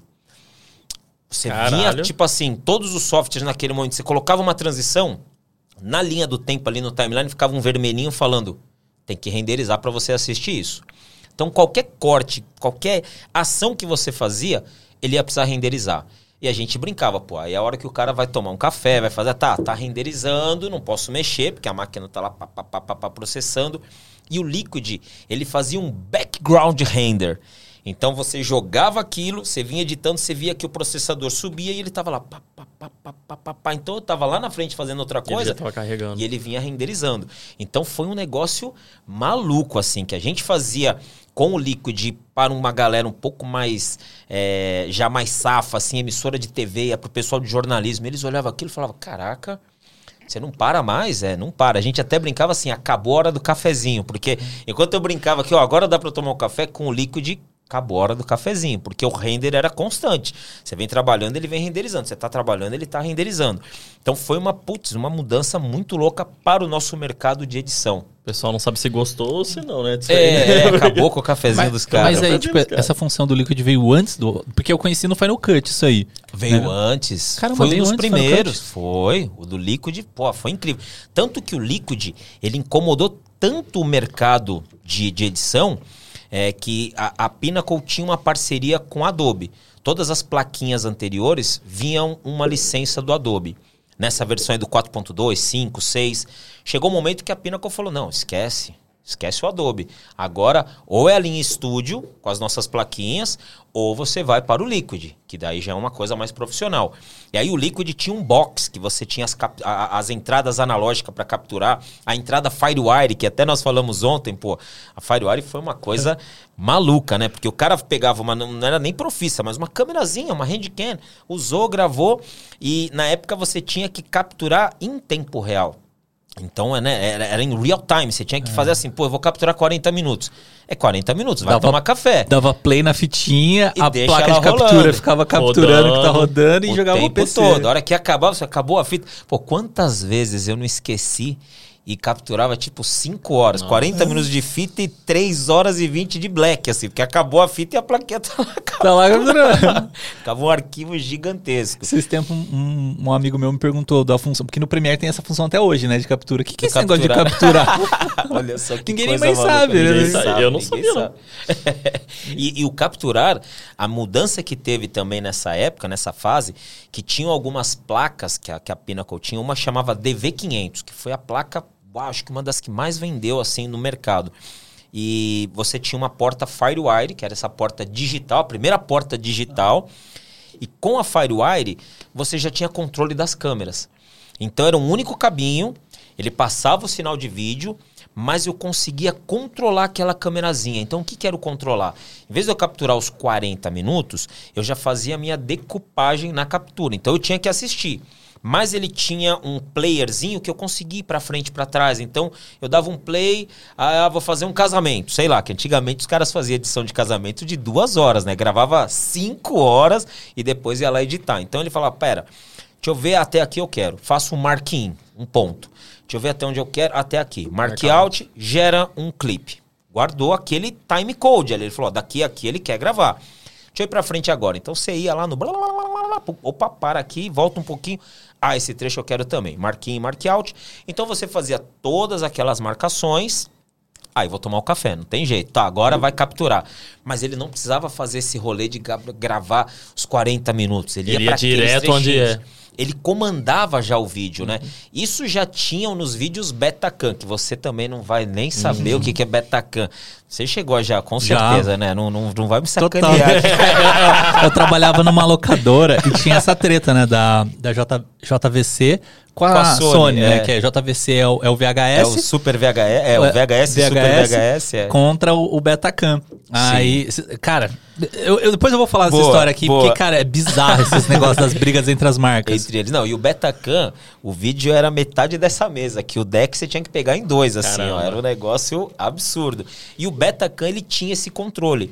Então você tinha uma controladora para fazer a edição linear, né? Você colocava dois vídeos beta, um para dar play, um para dar rec, faziam as marcações nele e depois ele vinha sozinho puxando, mas era um controle tipo RS422, assim, tinha uma controladora analógica que fazia isso. E a Firewire chegou para pegar sua câmera. Você foi viajar ali, fez tua viagem, tem várias imagens dentro daquilo, vários dias dentro de uma fitinha e depois você deixa que ele captura tudo sozinho. Então foi uma evolução muito grande para esse tipo de edição, né, com essas placas. E aí o Liquid, como ele já começou a ter o Firewire, tinha as entradas, conseguia monitorar áudio e tal, a Avid na época falou assim: esses caras estão incomodando a gente. Não é possível que esses caras aí que tinham plaquinha para assistir TV no computador, PC TV, software estúdio, amador, e agora os caras chamando a galera de TV, galera de jornalismo e falando, ó, esse negócio aqui é legal. Ele tem uma renderização em segundo plano que você não para mais. Aí o que, que a Avid fez? comprou a Pinnacle. Falou, cara, vamos comprar a Pinnacle. Esquece tudo. Compra a Pinnacle. E para nós foi um momento assim de uau, agora tira o, o, o logo da Pinnacle e bota a Avid, Avid. no lugar. Porque a Avid já era, uma, até hoje, né? Ela, ela é hoje. muito grande, mas ela já era na época assim uma referência entre tem a galera estúdio, que é bem amador, tem a galera do Premiere, que era um mercado pro AV, e tem os Avids. Então os Avids eram, tinha um Avid que chamava Mocho, se eu não me engano, que era um negócio assim incrível tal. E, e era uma, uma placa de captura muito mais potente. Então quem era da linha Avid tinha o nariz em pé, assim. Era aquele tipo, me respeita. Pô, onde você edita? Não, eu edito no Avid. Então a galera já sabia que era legal. Então pra nós foi um negócio incrível. Agora a gente é Avid. Mas, cara, isso durou um ano. Não teve uma duração. Eles trocaram o nome de o Liquid passou a ser Avid, Avid Liquid, Liquid. Edition. Então foi demais. Vamos trabalhar com Avid Liquid. Incrível renderização. Vai, continua, continua. E ele parou, se eu não me engano, numa versão 7.0. Então todo mundo falou: caraca, com a Avid agora eles vão trabalhar. Porque a Avid tinha um software que era o Media Composer, que seria o responsável por isso. E aí eles por que, que não estão fazendo nada? Por que, que não sai a versão 7.2, a 7.3 ou a 8? E aí, aí a Avid avisa, ó, morreu. Liquid parou ali. Não vamos mais fabricar o Liquid. Inclusive, a Pinnacle não existe mais. Ah, o nome marca Pinnacle já era. Vale. E como é que vai fazer? Não, a PCTV. Alguém quer PCTV? Manda pro mercado. Chinesada comprou a PCTV. O nome, a placa, a patente, PCTV. Alguém quer estúdio, o software estúdio? A Corel comprou o software estúdio. Tá até hoje, inclusive. Hoje, se vocês procurarem aí software para edição estúdio, ele vem by Corel. Caramba, então ela comprou o software, a patente do software. A Pinnacle morreu para eles, não quero saber de Pinnacle. E nesse momento, o Dr. Ricardo Lopes, que já era um funcionário na época da Pinnacle, teve essa chance de falar assim: vocês abriram a Pinnacle Home no Brasil. É uma empresa. Né? Por, por mais que é uma parte da fábrica, mas existe lá no Brasil a Pinnacle Home. Chama o Ricardo e vê se ele quer ficar com o nome. Já que estamos vendendo tudo aqui, Ricardo, você quer? O Ricardo falou: ah, eu quero ficar com o nome. E a gente começou, nessa época eu ainda tava lá com eles, né? A gente ficou nessa fusão, fiquei triste pra caramba, que eu pensei que ia ganhar a camisa da Tirei Avid. o Avid do Esquece, peito. Nem, nem o cartãozinho da Avid chegou a ter, velho. Ah, Não, foi, foi muito frustrante pra nós nessa época. Mas o Ricardo ficou com a marca e a Pinnacle Home começou a virar uma empresa independente do mercado. Então, pô, Vamos trazer outras marcas, vamos trabalhar com esse nome, vamos ver o que dá para fazer com o nome Pinnacle. E aí a gente acabou tendo uma mudança de Pinnacle Home para Pinnacle Broadcast como empresa. E aí a Pinnacle Broadcast, que já tem há bastante tempo, tem um CNPJ, é a empresa que nós temos aqui no Brasil, né, que dá essa sustentação. Por mais que hoje nós somos um grupo Pinnacle, que a gente está lá de fora, atende desde Miami, mas a Pinnacle Broadcast tem um CNPJ e continuou trabalhando. E aí veio uma marca muito louca, que eu também participei dessa fusão, que foi a Newtech. Com o famoso Tricaster ou Tricaster que falamos. Ó, Esse a gente falou ontem, Pedro até arrepiou ali. Esse aí até eu peguei. Essa era Deu- deu um bruto, né? Era dois caras pra carregar aquele, É. aquele camburão lá de. Cara, e o Tricaster foi muito louco assim também, contando a, a história dele, como ele chegou, que também é bem legal essa história. Eu tava na Argentina, numa feira, é, nós tivemos nesse meio tempo, assim, a pina com ainda, pô, temos que se virar, tem que se virar. E o Dr. Ricardo tem um amigo que tá lá na Argentina, que é o Moisés e o Fabian. São dois caras que estudaram com ele na época de faculdade e tal, que eles criaram uma versão de um software chamado CG5. E eu, quando viajei para lá, eu conheci o CG5 e falei, cara, isso daqui faz tudo, porque tinha uma plaquinha de captura dentro do computador, entravam quatro câmeras no CG5, ele conseguia fazer o corte entre as câmeras, ele conseguia, era, era um gerador de caracteres, então ele tinha vários layers para trabalhar assim, e pô, você colocava logo rodando, o negócio girando. Você já assim, era trabalhava com gráficos ali. com muitos gráficos, porque a, a função dele era uma parte gráfica, mas ele tinha essa plaquinha de captura que ele conseguia cortar as câmeras. E eu peguei isso lá na Argentina e falei, cara, isso daqui é muito louco. Eu não conhecia o Newtek ainda nessa época. Falei, vamos chegar no Brasil e mostrar isso pra galera. Começamos a mostrar o CG5. E nessa época a Sigma Broadcast era muito próxima né, da, da Pinnacle. E a galera da Sigma absorveu aquilo e falou: vamos vender esse troço como uma, uma workstation para trabalho, que você não precisa de mais nada. Que você botava para gravar, você tinha como carregar alguns players ali nele. Então a gente começou a trabalhar o CG5. Vamos trabalhar o CG5, vamos mostrar, vamos mostrar, vamos mostrar. E quando eu tive a oportunidade de ir para a Argentina, eu conheci o cara da Newtech que estava vindo para América Latina, que foi o Ralph Messana. Ralph Messana foi, puta, uma inspiração, assim, para mim começar, porque era um gringo. O cara tinha quase dois metros de altura, um cabelão comprido, assim. E ele era meio maluco. Eu lembro que é, no, no começo ele te assustava um pouco, porque ele usava uma bota que tinha um desenho de fogo assim na bota. Eita caralho. Um gringaço assim. E, e, ele vinha pra cá e falava e brigava com a turma. E ele tinha umas piadinhas que hoje, ele, ele inclusive faleceu alguns anos atrás, foi, foi muito triste assim. Ah, ele foi um cara, ele, ele era conhecido como Toaster Guy. O cara que levou a Newtek, assim, porque a Newtek ela começou com uma placa, que foi a Video Toaster. Lá atrás, os computadores Amiga. Depois ela teve uma reviravolta para o Windows. E aí que eles criaram o TriCaster, que foi uma solução já montada, né? Um computador com essa Video Toaster dentro e que já tinha uma limitação. Porque a Video Toaster, ela era um pouquinho do que hoje talvez um VMix fazia. Com a Video Toaster, se o seu computador fosse importante, eh, fosse potente, você vai fazendo. Quatro entradas, cinco entradas. Pô, põe duas placas. Tá, então agora ele entra 16 canais ali. Ah, eu quero fazer 10 picture in picture. Beleza, ele vai fazer tudo isso. Então ele rodava muita coisa, né? Pra, pra, pra aquela época dele. E aí eles lançaram o, tri, o TriCaster e eu conheci esse Ralph nessa feira. Eu tive essa oportunidade com ele e tal. Ele, eu, eu não lembro se eu fazia antes ou depois as apresentações durante a semana. Então, nessa troca assim de ele falava e tal, o pessoal batia a palma e eu ia entrar, ele, oh, congratulations, né? Wow, very well, né? O teu produto. E aí eu falava do CG5 e sempre naquela humildade, falava, olha, não é um TriCaster, mas olha que legal que esse cara faz. E por ele ter uma potência muito grande com a parte gráfica, ele dava pau no Newtek ali, no, no TriCaster, de longe quando entrava os gráficos. Então a galera falava, Legal o TriCaster, mas esse CG5 é interessante também. Vamos dar uma olhada nele. E ele, que era um cara também, óbvio que muito sacado, assim, muito sagaz, ele falava: esse negócio é bacana. E, pô, eu tô vendo que esse moleque aí tá me dando trabalho também, porque eu saio de uma apresentação, os caras olham para ele, ou eu tá ali na. Tá, fez a apresentação antes de mim, aí ele entrava e, tipo, ficava aquele mal-estar.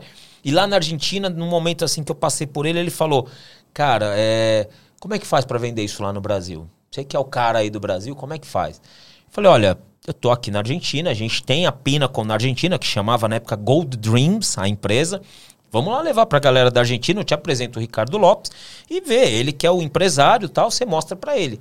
E no outro dia ele foi lá com o TriCaster debaixo do braço tal. Opa, o Fábio falou para mim vir aqui, apresentei os dois.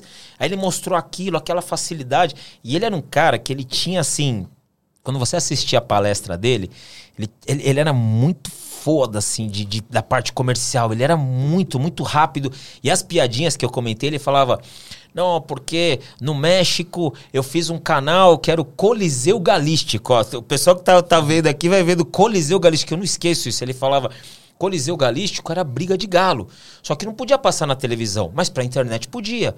Então ele vendia o TriCaster pros caras lá do Coliseu Galístico, que era uma novidade. O cara não sabia como transmitir. Põe essa caixa aqui, põe o GC, Galo 1, Galo 2 tal, põe um cronômetro ali rodando e pá, terminou. E o apresentador põe um fundo verde ali para eles, eles estão no estúdio gigante. E essas piadinhas dele que foi me marcando e eu sempre, pô, eu vou falar desse coliseu. São sacadas, né? né? Tem que contar essa história, essa história é legal para falar. E ele tinha, assim, tinha uma que daí machucava um pouquinho quando ele falava no Brasil, que ele falava assim: quem aqui faz streaming? E eu lembro que, tipo, duas pessoas levantavam a mão. Ele falava assim: olha, quando eu voltar o ano que vem, vocês vão lembrar desse gringo louco aqui quando vocês estiverem trabalhando no McDonald's, viu? E a gente assim, caraca, meu, eu gosto do McDonald's, né? Pra que você falar assim que os caras não vão estar tá crescendo e vão trabalhar no McDonald's? Mas ele sempre tinha essas sacadinhas, ele sempre brincava, mas ele era muito comercial. Ele vendia muito porque era um produto muito bom. Pra época ainda, pô, era um produto fantástico. É o que acredito muito que deu inspiração pro VMix hoje. Ah, Se hoje a gente Total. tem um VMix lá em cima, saiu do TriCast. Não, né? to- Mas- todos os equipamentos, né, eles vêm vindo sempre uma inspiração no outro. E se você quiser bons equipamentos, Drico, me Ah, fala. olha agora, hein? Muito bom. Sabe, se tem umas musiquinhas agora música. Onde você consegue, Drico? E se você quer comprar, se você quer alugar equipamentos com os melhores preços, os melhores locais para se buscar, só existe uma locadora que você vai conseguir fazer essas locações, que é na Move Locadora. A Move Locadora é simplesmente a maior locadora de equipamentos de audiovisual e fotografia desse país. Você quer alugar uma lente, uma câmera, um drone, um computador para colocar um VMix e fazer uma edição ali? Você só vai conseguir na Move Locadora. Se você entrar no site movilocadora.com.br, você vai ver lá que tem várias abinhas, câmeras, as lentes e tem uma última aba que é tecnologia. Se você clicar lá, você vai ver que tem muitos equipamentos, seja MacBook, celular, é, Live U, você quer fazer uma live com usando 4G. Cara, tem muita coisa ali no site. O melhor é que tá com preço ali. Então, pô, você já bate o olho e já sabe qual é o valor que você vai desembolsar, não tem surpresa a mais que aquilo. É, além disso, é uma coisa que eu indico muito pra galera. Você quer fazer um orçamento, você fala assim, puta, eu não tenho noção de como que eu faço esse orçamento, é um job que eu nunca fiz e eu não faço ideia, mas sei que eu vou precisar disso, disso, disso, daquilo, de uma luz, de não sei o que, de não sei o que. O que, que você faz? Entra no site da Move, pega os valores dos equipamentos lá, que você já consegue ter uma base até do, do valor que você consegue cobrar pelos equipamentos que você tem. Falta o equipamento, putz, mas ia ser muito legal ter essas luzes aqui vermelhas e tal, não sei o que. Você já faz a alocação ali no site, cara, não tem erro. E aonde que a Move tá?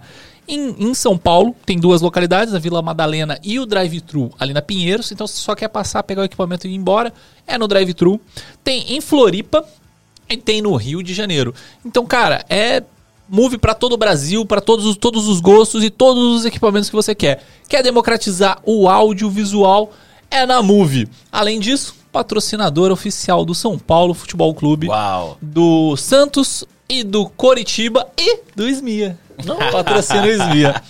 É isso aí. A gente, a gente pode falar que a Move Locadora é um iFood do, do audiovisual? Quase, É quase isso, Se olha. for pensar. Você já, já pega Ah, o catálogo tipo, aí. é, quando, quando a Move lançou esse drive-thru aí, deu, deu uma sacada nisso aí, viu? Foi muito pô, louco, Você né? tem ponto de retirada, você pode combinar. Aqui em São Paulo ele tem mais de uma unidade, então assim.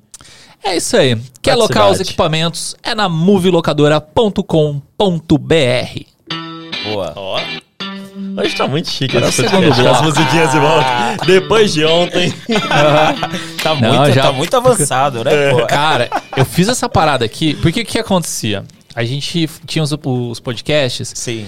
e no começo era eu e o Fio, né? A gente consegui, colocava todos os equipamentos aqui em cima da mesa, com aquela bagunça, pá, né? Porque é mesa, é computador, é tudo aqui em cima da mesa. É, mas dava pra dividir, porque o Fio fazia os cortes de música, eu fazia os Legal. cortes de câmera e tal, ok. É, até com a Atenzinha, né? A Teminha. Sim. E, e aí foi ficando o, o- as coisas acontecendo tal, né? Começou a vir colaboradores, aí a gente, ah, vamos colocar uma mesa ali só pra eles, né? E a gente ensina quem, quem participa do grupo e tal. Legal. Só que chegou num ponto que não tinha tantas pessoas que queriam vir, tinha vezes que não tinha equipamento. Então, puxa de lá pra cá, puxa, joga pra lá, pá, isso isso aqui. Eu falei, mano, eu vou fazer um negócio da hora. Aí joguei já a, a Roadcaster aqui no celular, a Atem aqui no celular, via Companion, que o Companion é muito legal.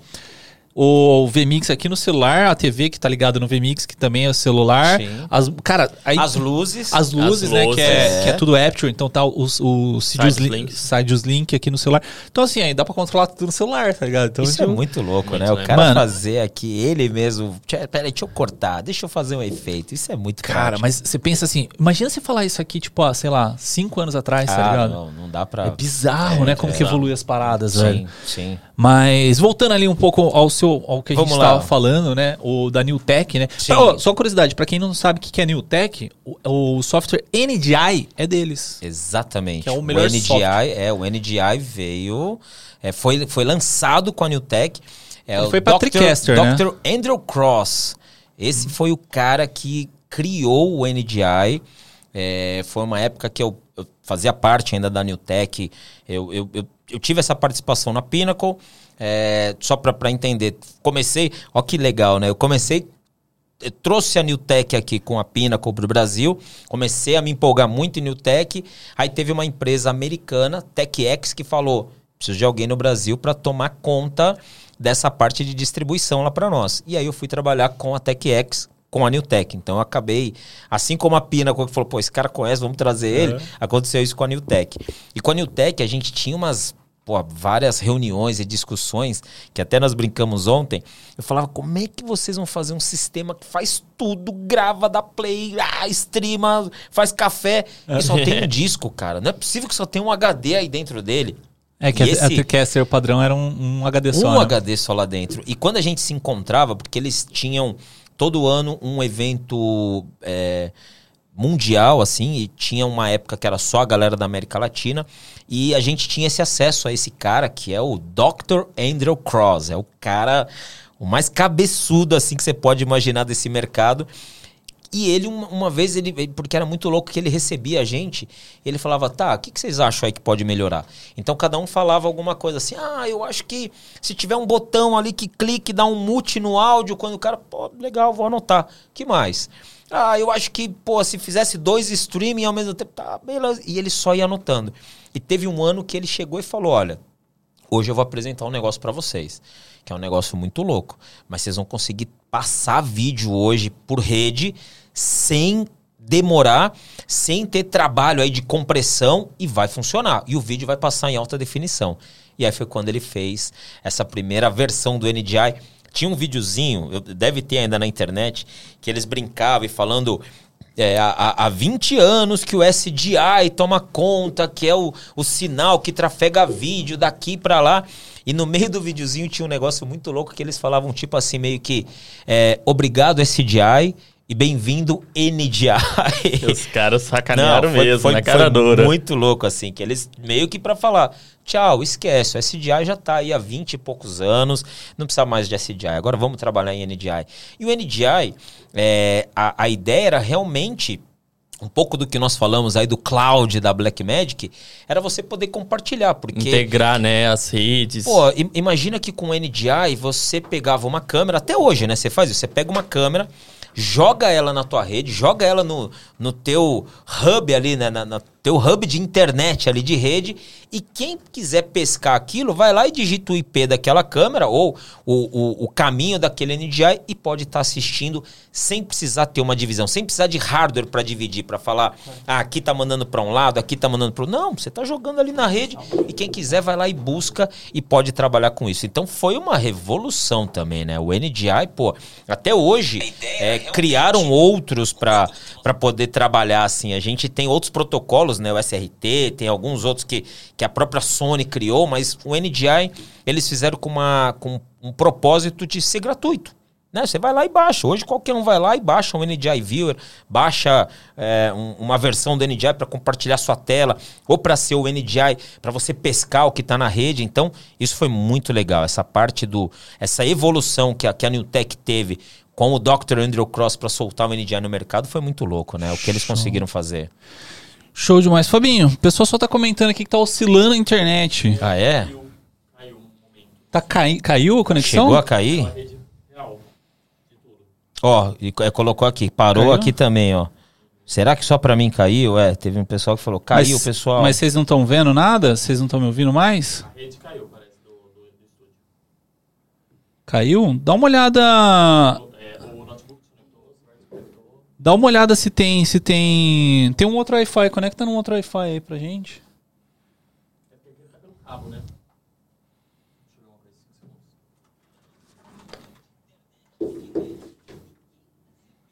Voltou aqui já. Vamos ver se ele... Deixa eu colocar aqui, ó, voltando. Agora o YouTube não está recebendo vídeo suficiente. Ele já tá com internet de novo, mas o streaming não tá indo. Ouviu? A internet já voltou. O rolê é o, v, o VMix que não tá mandando mais, pelo jeito. Não, voltou porque eu conectei no Wi-Fi. Ah, foi? É, o YouTube tá, tá, tá liberando aqui o vídeo, ó. Eu já tô me mexendo ali no vídeo. Então, mas antes, você- antes você conectar esse Wi-Fi tinha voltado, tava dando uns 500 mega. Tinha pode acessar. Volta pro carro, entendeu? É que antes você arrancar tinha, vol- tinha pegado já de novo. Tava tava dando 400 mega. Você, você religou? ele tinha, ele tinha voltado a net, só que não, o YouTube não estava recebendo sinal. Esperto, hein?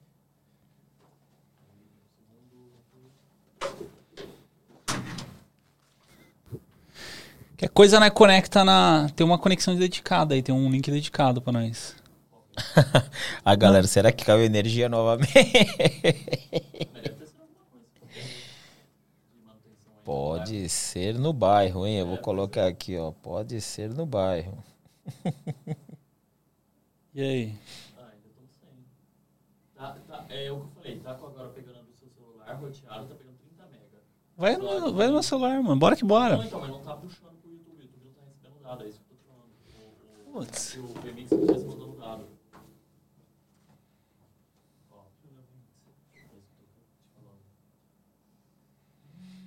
Vou interagindo com a turma aqui, ó. Perguntaram se fosse iniciar a carreira novamente, fazer algo diferente? Eu vou falar, não, faria Mesmo tudo. cabo ele tava indo, mas era aí que não tá mandando sinal, por algum motivo.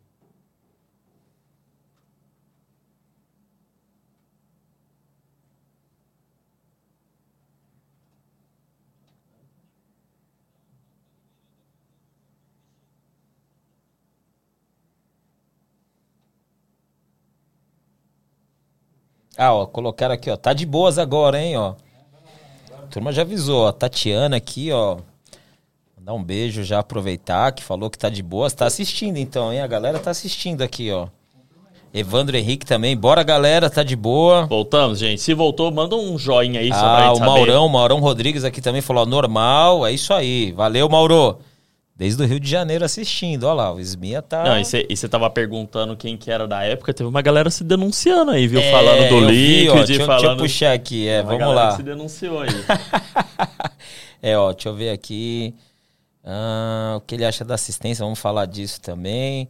Giovana tá assistindo. Alex de Souza, grande Fábio, legal. Luiz Gonzaga.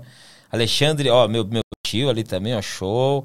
Lucas falou, já aproveita o, o software para editar os cortes do programa. Aí, ó. Ó, mas só pra quem não tá entendendo da nossa falha técnica aqui, vou repetir, a gente falou um pouquinho no começo. Quem não é de São Paulo, ontem o mundo caiu aqui em São Paulo. Teve Foi. uma chuva animal. O Fabinho mal chegou no estúdio, caiu um raio na frente dele, ficamos sem energia. Tinha carro flutuando na avenida de enchente. Então, Foi. assim, o bairro tá em um momento de manutenção ainda. Então a gente tá tendo É, oscilações com a internet. É, é verdade. Coisa do tipo, tamo. Estamos se ajeitando no meio do caos aqui. Boa. Quem Ó, mais apareceu aí, Fabinho? Quem mais aqui? Vamos lá, ó. A Inovar Produtora falou que também editava, cara. Falou, ó, pode crer, capturei muita fita mini DV de duas, três câmeras com outra placa, ó. Ele usava Matrox, que na época era concorrente, concorrente. aí da, da Pinnacle, é. O Evandro Henrique também colocou, editei muito casamento no estúdio Pinnacle. Incrível, né? Foi, foi demais. Tom Castilho também assistindo ali, ó. O Humbert que perguntou aqui, caiu, pessoal? Foi ele que, que começou ali pra, pra puxar aqui que tinha caído, mas já voltou. É, o pessoal já falou que se estabilizou aqui, hein? É, Vamos lá?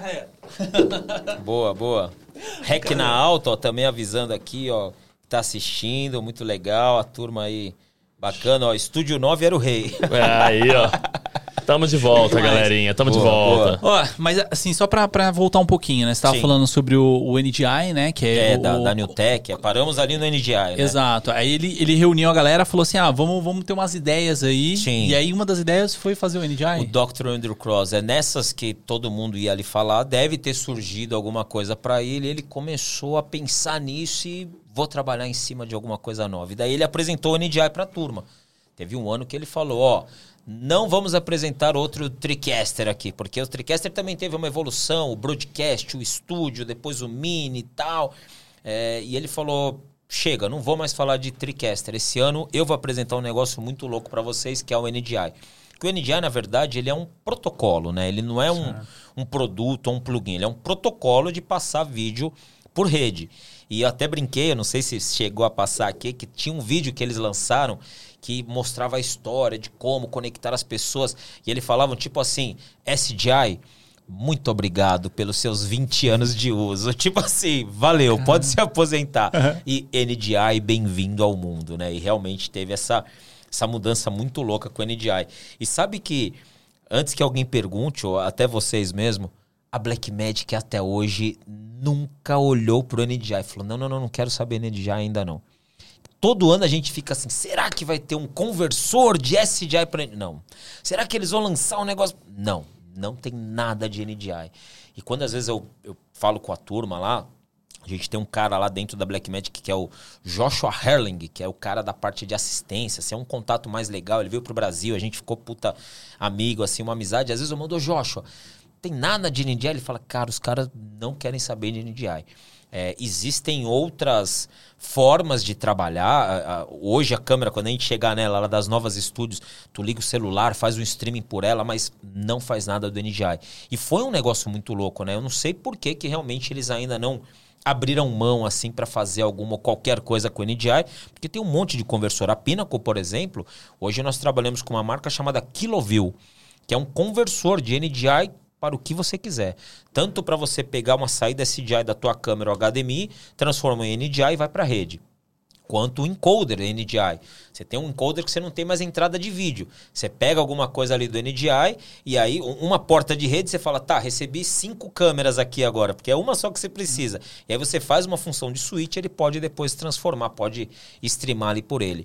Mas realmente a Black ainda não tem nada de NDI. Kiloview é uma parada que assim tá popularizando bastante, né? muito, né? Muito. Em set eu já vi muita gente usando de colocar nas câmeras. Sim. Né? Quando às vezes tem, tem set que tem mais de uma câmera e colocar para o monitor do diretor. Sim. Né? Então uhum. você consegue, tipo. Pelo su... menos para isso, né? Você já converte ali e o cara tá assistindo em Porque é uma real. saída muito barata, cara, se é. você parar pra pensar. Você joga pela rede, só precisa estar na mesma rede. Acabou. Aí tem, ah, tem, sei lá, 0,5 milissegundos, é mas. Muito é, rápido, é, zero, Você é nem zero. percebe, é, você nem Exato. percebe. E, assim, falando do, do NDI, que para mim, eu acho que na. na na área assim do, do streaming existem algumas revoluções, Sim. né? E uma das revoluções é o NDI, para mim assim, Certeza. tipo, cara, de, existe as transmissões antes e antes, depois. e depois. Sim, antes e depois do NDI. é. Cara, a gente fazia live pra Zoom, por exemplo, no começo da pandemia, colocava lá trocentos milhões de, de, de notebooks, né? Com a tela cheia lá, Sim. passando cabo, aí metia pra uma suíte, pá, puta trampo, velho.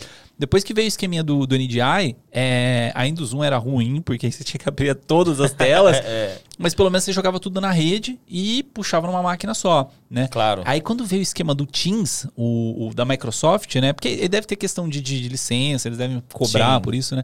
Mas quando veio o Microsoft Teams e colocou NDI nativo, Dentro dele, né? bizarro, porque assim, você abriu um notebook e nesse notebook, nessa, você podia ser até na mesma máquina do VMix, né? É que eu, eu, eu prefiro evitar. Sim. Mas você abriu um notebook, até 10 câmeras individuais das pessoas que estavam na Tudo ali, sala, né? É. você puxava. Ah, precisa trocar, sei lá, precisa de uma décima primeira? Ah, só você no, no VMix, no, sei lá, o Aircast, o programa que for que você, é, você troca lá, tipo, ah, eu não quero mais puxar o fulano, vou pular o, puxar o pro ciclano. outro, é. Ah, eu preciso de 20 câmeras, coloca dois notebooks. É Acabou. bizarro, É. velho. O NDI, ele tem uma, mais ou menos assim, numa rede gigabit, você consegue trafegar tranquilaço quatro vídeos Full HD. Você pode até colocar mais, mas pensando em Full HD, assim, pegar um sinal 1080 tal para rodar, até 4 ele flui muito bem numa rede gigabit. Daria Ou um 4K. Ou um 4K. Então, se você falar, eu quero mandar um 4K, na tua rede gigabit ele vai fluir tranquilo. Lógico que a gente até espreme um pouco mais, né? Fala, pô, tem uma rede gigabit, mas deixa eu ver se eu mando dois 4K aqui. Ele vai. Mas para você trabalhar bem legal, você tem que ir para uma rede 10 gigabit, que daí você vai rodar ali 10 sinais em 4K sem problema algum, fluindo, com esse 0, vírgula alguma coisa ali de, de delay de passagem, tranquilaço. Então, hoje, uma rede 10 gigabit já não é um absurdo de falar, ah, vou ter que trocar tudo. Sim, teu computador, se algum tiver ali na rede que não seja 10 gigabit, vai azedar, que vai todo mundo descer para giga. Mas você pensando num projeto, uma emissora, um estúdio desse, você já consegue trabalhar com rede fibrada, né? Daí você põe fibra que daí tá mais do que os 10 GB. Mas pensando em rede é potente, uma rede 10 GB já flui bem legal o NDI. Sim, cara, NDI pra mim é vida. Eu imagino.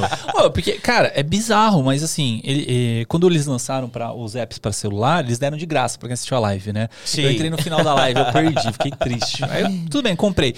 Mas assim, você tem um iPad, você bota o pra, pra capturar a tela do iPad, né? A gente tinha várias gambiarras que fazia, né? Aí tem um softwarezinho que você manda via NDI a tela do iPad. Então, Sim. qual que é a vantagem disso? Imagina, você tá num um palestrante, ele tem, sei lá, ou uma apresentação, ou ele tem que soltar um vídeo, ele quer ter o controle daquilo. Ou Exato. simplesmente ele quer ver as perguntas e jogar a pergunta na tela. Sim. Cara, você consegue capturar no iPad, velho. E aí, tipo, tudo Wi-Fi, vamos dizer assim, né?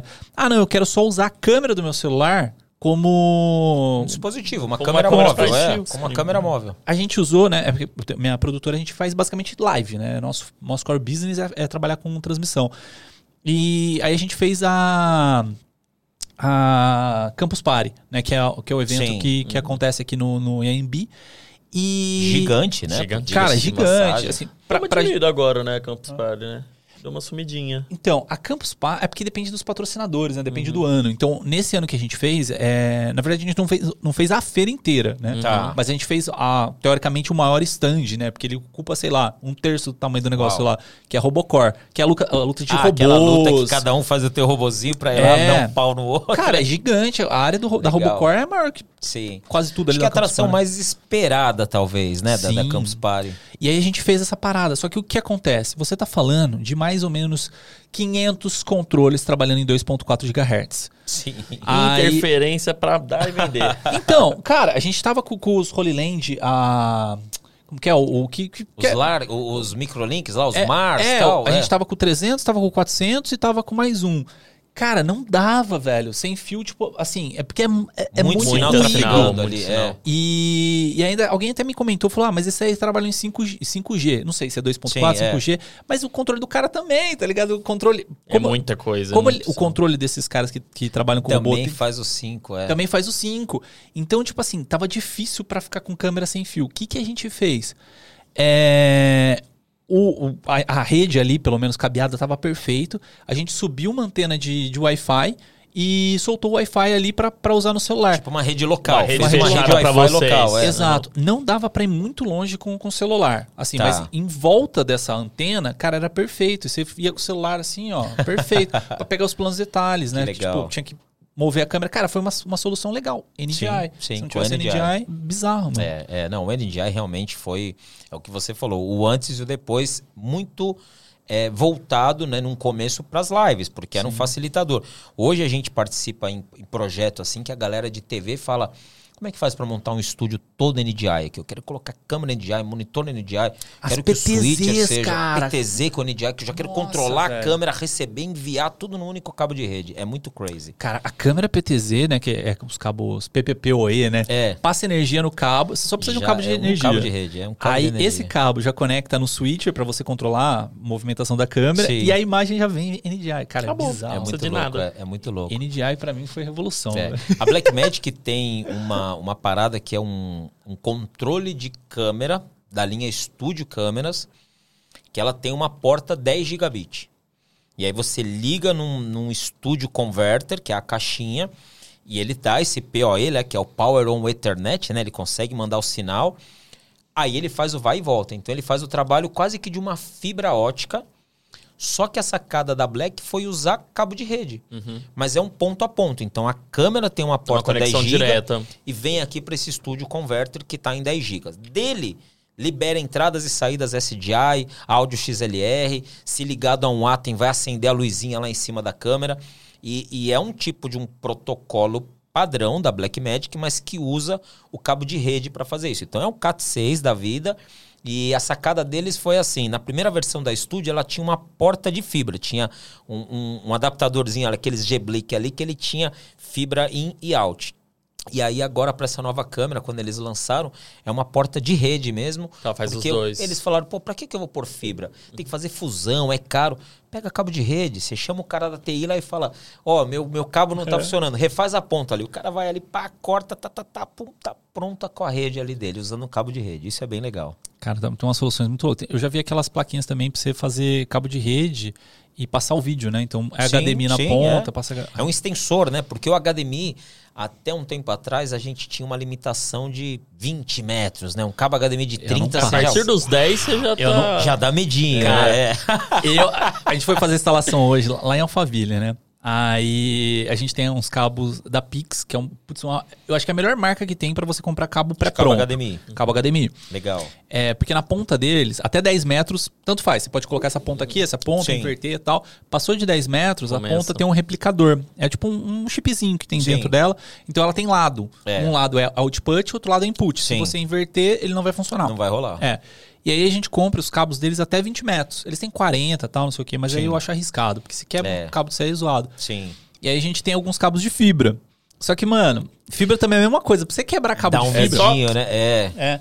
E o louco do cabo de fibra é o seguinte: é a fibra ótica no cabo Sim. HDMI. Mas a ponta já é HDMI, né? A Cê- ponta cê- é HDMI, porque dentro dela, se você abrir a pontinha, tem um, um conversor de fibra ótica para HDMI. dentro, né? É, Acho é. muito louco. Não, e já Mas- tem uns HDMIs hoje. Nós trabalhamos com uma, não, não lembro se é mil cabos, multicabos, que eles mandaram lá de 50 metros. Eu falei, será que vai rolar? Coloca aí. É. Pum, funcionou. Eles falaram, não, tem de 100 metros. Eu falei, de 100 metros HDMI, mas é realmente E é um cabo leve, de fibra. cara. É fininho assim mesmo, é bem legal. Mas o legal dele, além dele ser leve, além dele ser. É que o problema é que ele é frágil, né? Ele pode quebrar é, mais Tem que fácil. tomar cuidado. Não É. é cabo pra você ficar fazendo essas, esses streaming de guerrilha, É. né? Monta tudo, põe numa caixa, vamos lá pro Ibirapuera fazer. não, não dá pra ficar fazendo isso. É, né? é, funciona bem, só que o legal dele é que não tem impedância. Né? Sim, impedância, sim. qual que é a sacada? Se você passar um cabo é, HDMI, principalmente HDMI, porque passa muita energia no HDMI, né? É, Até por isso você pode queimar seu equipamento se você plugar ligado o equipamento com HDMI, porque Isso passa energia. muito, é muito. Total. E aí você pega esse cabo, se ele passar do lado de cabo de energia, dá impedância, porque a energia começa a entrar na, na frequência do, do Entra junto, É, né? Vai que é bom ter cabo, cabo, é. blindado por isso, né? O cabo blindado. E aí, por isso, eu tô puxando, é que eu tô falando um monte agora, né? Mas eu tô puxando isso por causa do SDI. Por que o SDI? A gente tava falando, que eu falei, a gente vai voltar nisso aí. O SDI, cara, quando eu comecei a trabalhar com trampo profissional mesmo, tipo, a primeira coisa foi o Carelli que me falou, falou, mano, esquece esses HDMI, vai pra SDI. Sim. Aí, tudo em SDI, né? As pontas, como que é o nome daquela ponta lá que é, é Os cabos Belden, assim, Belden, as... as- É, é, Belden que- é famosíssimo. Os né? caras falam, ó, você vai trabalhar com SDI, tem que ser cabo Belden, ponta Belden. E... porque- Conector banhado a ouro, né? Aqueles É. cabo conector golden. É porque, tipo, o Belden é como se fosse o bombril da parada, É. assim, é o, é o top.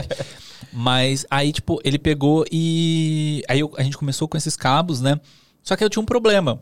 Porque a, a Blackmagic, quando você tá no cabo HDMI, se você tá ligando Atem com a câmera, você tem controle total via HDMI. Total, é. Ele faz já o vai e volta, né? É. Por quê? O cabo HDMI tem 18 vias, tipo, você tem, você tem como mandar e Sim. receber, e por isso ele é bom, né? É... Só que o SDI, ele só vai ou ele só volta. Que é o que você falou ali atrás. Agora, agora a gente começa a entender É. o porquê, né? Que o upload não tem a mesma Não velocidade. É. E aí, mano, o que, que, que eu faço pra controlar as câmeras? Aí você me deu aquela ideia.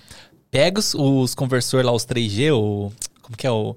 O dual lá da, da Blackmagic. Ah, sim, é o. É, os- é o- é o conversor que a Blackmagic tem, De mas ele faz HDMI. as duas funções. é, ele consegue, ele faz um xizinho, né? Ele é um, ele é um conversor que ele faz o HDMI entrando, sai SDI, e o SDI que entra, sai, Sai HDMI. HDMI. Ele faz esse converter assim, ele faz esse multiformato ali, né? Essa multiconversão. Aí você falou isso aí, falou, cara, você quer controlar sua câmera passando o cabo HDMI e usando a Atem?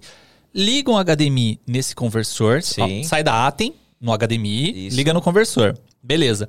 Do conversor você passa SDI. dois SDIs e manda para um outro conversor. E o outro conversor vai ser um HDMizinho para câmera. Por quê? Você tem um HDMI mandando e um HDMI recebendo. Sim. Oh, desculpa, HDMI não, um, um SDI. O SDI, é, o Você vai SDI ter ele dois faz, SDIs, é. um pra ir um pra voltar. É, um pra ir, um pra voltar. Aí você consegue controlar a câmera por, por isso. Mano, achei genial a ideia. Foi demais, né? É, e você, com a, vantagem é que o SDI você pode ir até 100 metros, que ele segura a onda tranquilo. O SDI você pode trabalhar até 100, 100 e pouquinho metros, você dependendo do formato que você está usando, que ele vai de boaça. Você pode trabalhar com ele que não tem interferência, porque o SDI, ele lembra muito um vídeo analógico, né? Se você pegar o composite, o vídeo composto, é a mesma estrutura.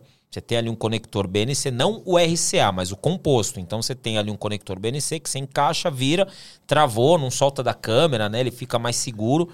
Mas o analógico, você ainda passava ondas, né? Então ele ainda tinha aquela onda de sinal que vem passando, e se ele for muito longo, ou se você deixar ele enrolado, ele vira uma antena pegava interferência. Então, o analógico, quanto mais longo, você ia perdendo qualidade do vídeo. Em SDI, são dados que estão passando ali dentro. Então, ele vai passar 01010101 até outra ponta. Se não está chegando ali, alguma coisa deu. Então, sei lá, passou de 150 metros, então cortou. Mas não tem perda na qualidade da imagem, né? Isso que é muito louco. Se ele está aqui mandando para lá, vai mandar o que está aqui, está chegando lá. Então, não vai ter problema. Isso é bem legal. É uma já foi uma evolução, né? O SDI foi pô, incrível e até hoje a gente usa, né? Hoje É, o SDI hoje. não parou. A estrutura de evento é só de É. E aí, voltando naquela história, você tava, você, você tava com a New Tech, né? New Tech veio com a Pinnacle. É, vamos, vamos voltar lá na, na. New Tech. É. Aí a New Tech pegou, a Pinnacle pô, começou a trabalhar muito, vendeu, sei lá, milhares de TriCaster aqui no Brasil. E aí começou um monte de gente ficar de olho, pô, TriCaster, legal, legal, legal. Só que começou a ficar um produto caro para o mercado, principalmente porque é, tudo em dólar, né? Um TriCaster custava aí 10 mil dólares, por exemplo. Então, 10 mil dólares, hoje, se a gente faz uma conversão, dá 100 mil reais aqui no Brasil, né? Você tá 10 mil dólares lá na gringa. Aqui no Brasil, você tem que fazer vezes dois, 20 mil dólares. Você faz um dólar aí a 5, custa 100 pau. Pra vir com um HD só. Com um HD só, pô. Não é possível, eu vou gastar só. tá encanado. né? É, tá 100 Sacanagem. pau Com um HD aí não dá. E aí, nesse momento, a Blackmagic começou a ficar de olho e falou: vamos lançar um negócio aqui, que é o Atem, o Television Studio. Que era o que nós falamos ontem, o pessoal chamava ele de tripinha. O apelido desse Atem era uma tripinha, porque ele é uma unidade de hack, era uma chapa assim, um- uma Fininha. chapinha fininha, com a parte de trás, quatro conexões SDI, quatro HDMI, mais duas saídas para você ter multiview e PGM, uma conexão USB para você ligar no seu computador e a entrada de energia dele. Então, o Atem Tripinha ou Television Studio começou a chamar a atenção da galera que não precisava aquele monte de coisa da TriCaster. Porque a TriCaster começou, é um switcher, entrada de microfone para fazer streaming. Olha, mas ela tem um cenário virtual, que é demais o cenário virtual. Câmera parada, um cara com uma toalha verde atrás, você coloca ele num cenário de 200 metros quadrados. Os últimos TriCaster, o 8000, a gente tinha multicenários. A gente estava que nem aqui, nós três, cada um de repente atrás ali do, do- na- frente do seu croma, e a gente colocava como se eu estivesse agora no estúdio B, vamos lá falar com o Fábio. O cenário saía assim, ia para trás, saía rodando, andava dentro do estúdio, chegava no estúdio B onde vocês estavam lá. E muitas vezes a gente estava um do lado do outro. Então foi um negócio crazy, né? Que hoje o VMix já faz. Então essa parte, essa herança que nós falamos foi muito legal. Mas o, o Atem Tripin ou Atem Television Studio, na época do Tricaster a 10 mil dólares, começaram a oferecer por 900 dólares. Então os caras, pô, dá uma olhada nesse Atem aqui. Eu até comentei ontem, né, que nesse momento eu tinha saído da Pinnacle, tinha ido, estava me preparando para ir para uma outra empresa, e aí a TechX me chamou, comecei a trabalhar com eles, mas o meu amigo ficou na empresa. Eu falava, cara, Esse negocinho é, aí. Fica de olho nesse ato. Eu não posso, porque eu tô aqui, eu tenho que vender Tricaster, eu tenho que representar, falar bem. Até brinquei que tem muita gente que ainda tem salvo o meu número lá, Fábio Tricaster, né? Porque eu fiquei muito tempo falando dele. Mas eu dava um toque para ele, pro Flavinho, que tava lá na, na Solutions, tinha virado o BCTV. Eu falava, cara, fica de olho nisso. Dá uma olhada, porque esse negócio é muito legal. Muito legal, fica de olho, fica de olho. E aí a Newtec deu uma degringolada, assim, ficou muito cara, já começou a perder mercado. Aí o Flávio, que era esse meu amigo, ele também precisou dar um up na, na vida, assim. E a Newtec, o Ralph Messana, esse cara me chamou e falou: Fábio, você não quer trabalhar direto para a Newtec? Em vez de você ficar como distribuição, tal, vem trabalhar na Newtec. Eu falei, pô, eu tô bem onde eu tô, né? Mas põe esse cara aqui. E levei o Flavinho para lá. Aí o Flavinho virou o embaixador da Newtec no Brasil. Então a gente ficou trabalhando paralelo. Eu era parte mais de demonstração, ele era o cara da fábrica. E ele um dia, eu lembro que ele chegou na minha casa e falou: Cara, a Newtec vai sair do Brasil. É, vai, Rojão vai, vai veio. dar, é, tem uma empresa aí que tá querendo pegar para distribuir e não vai ter jeito. Vai cair todo mundo. E, e eu era um concorrente da Pinnacle.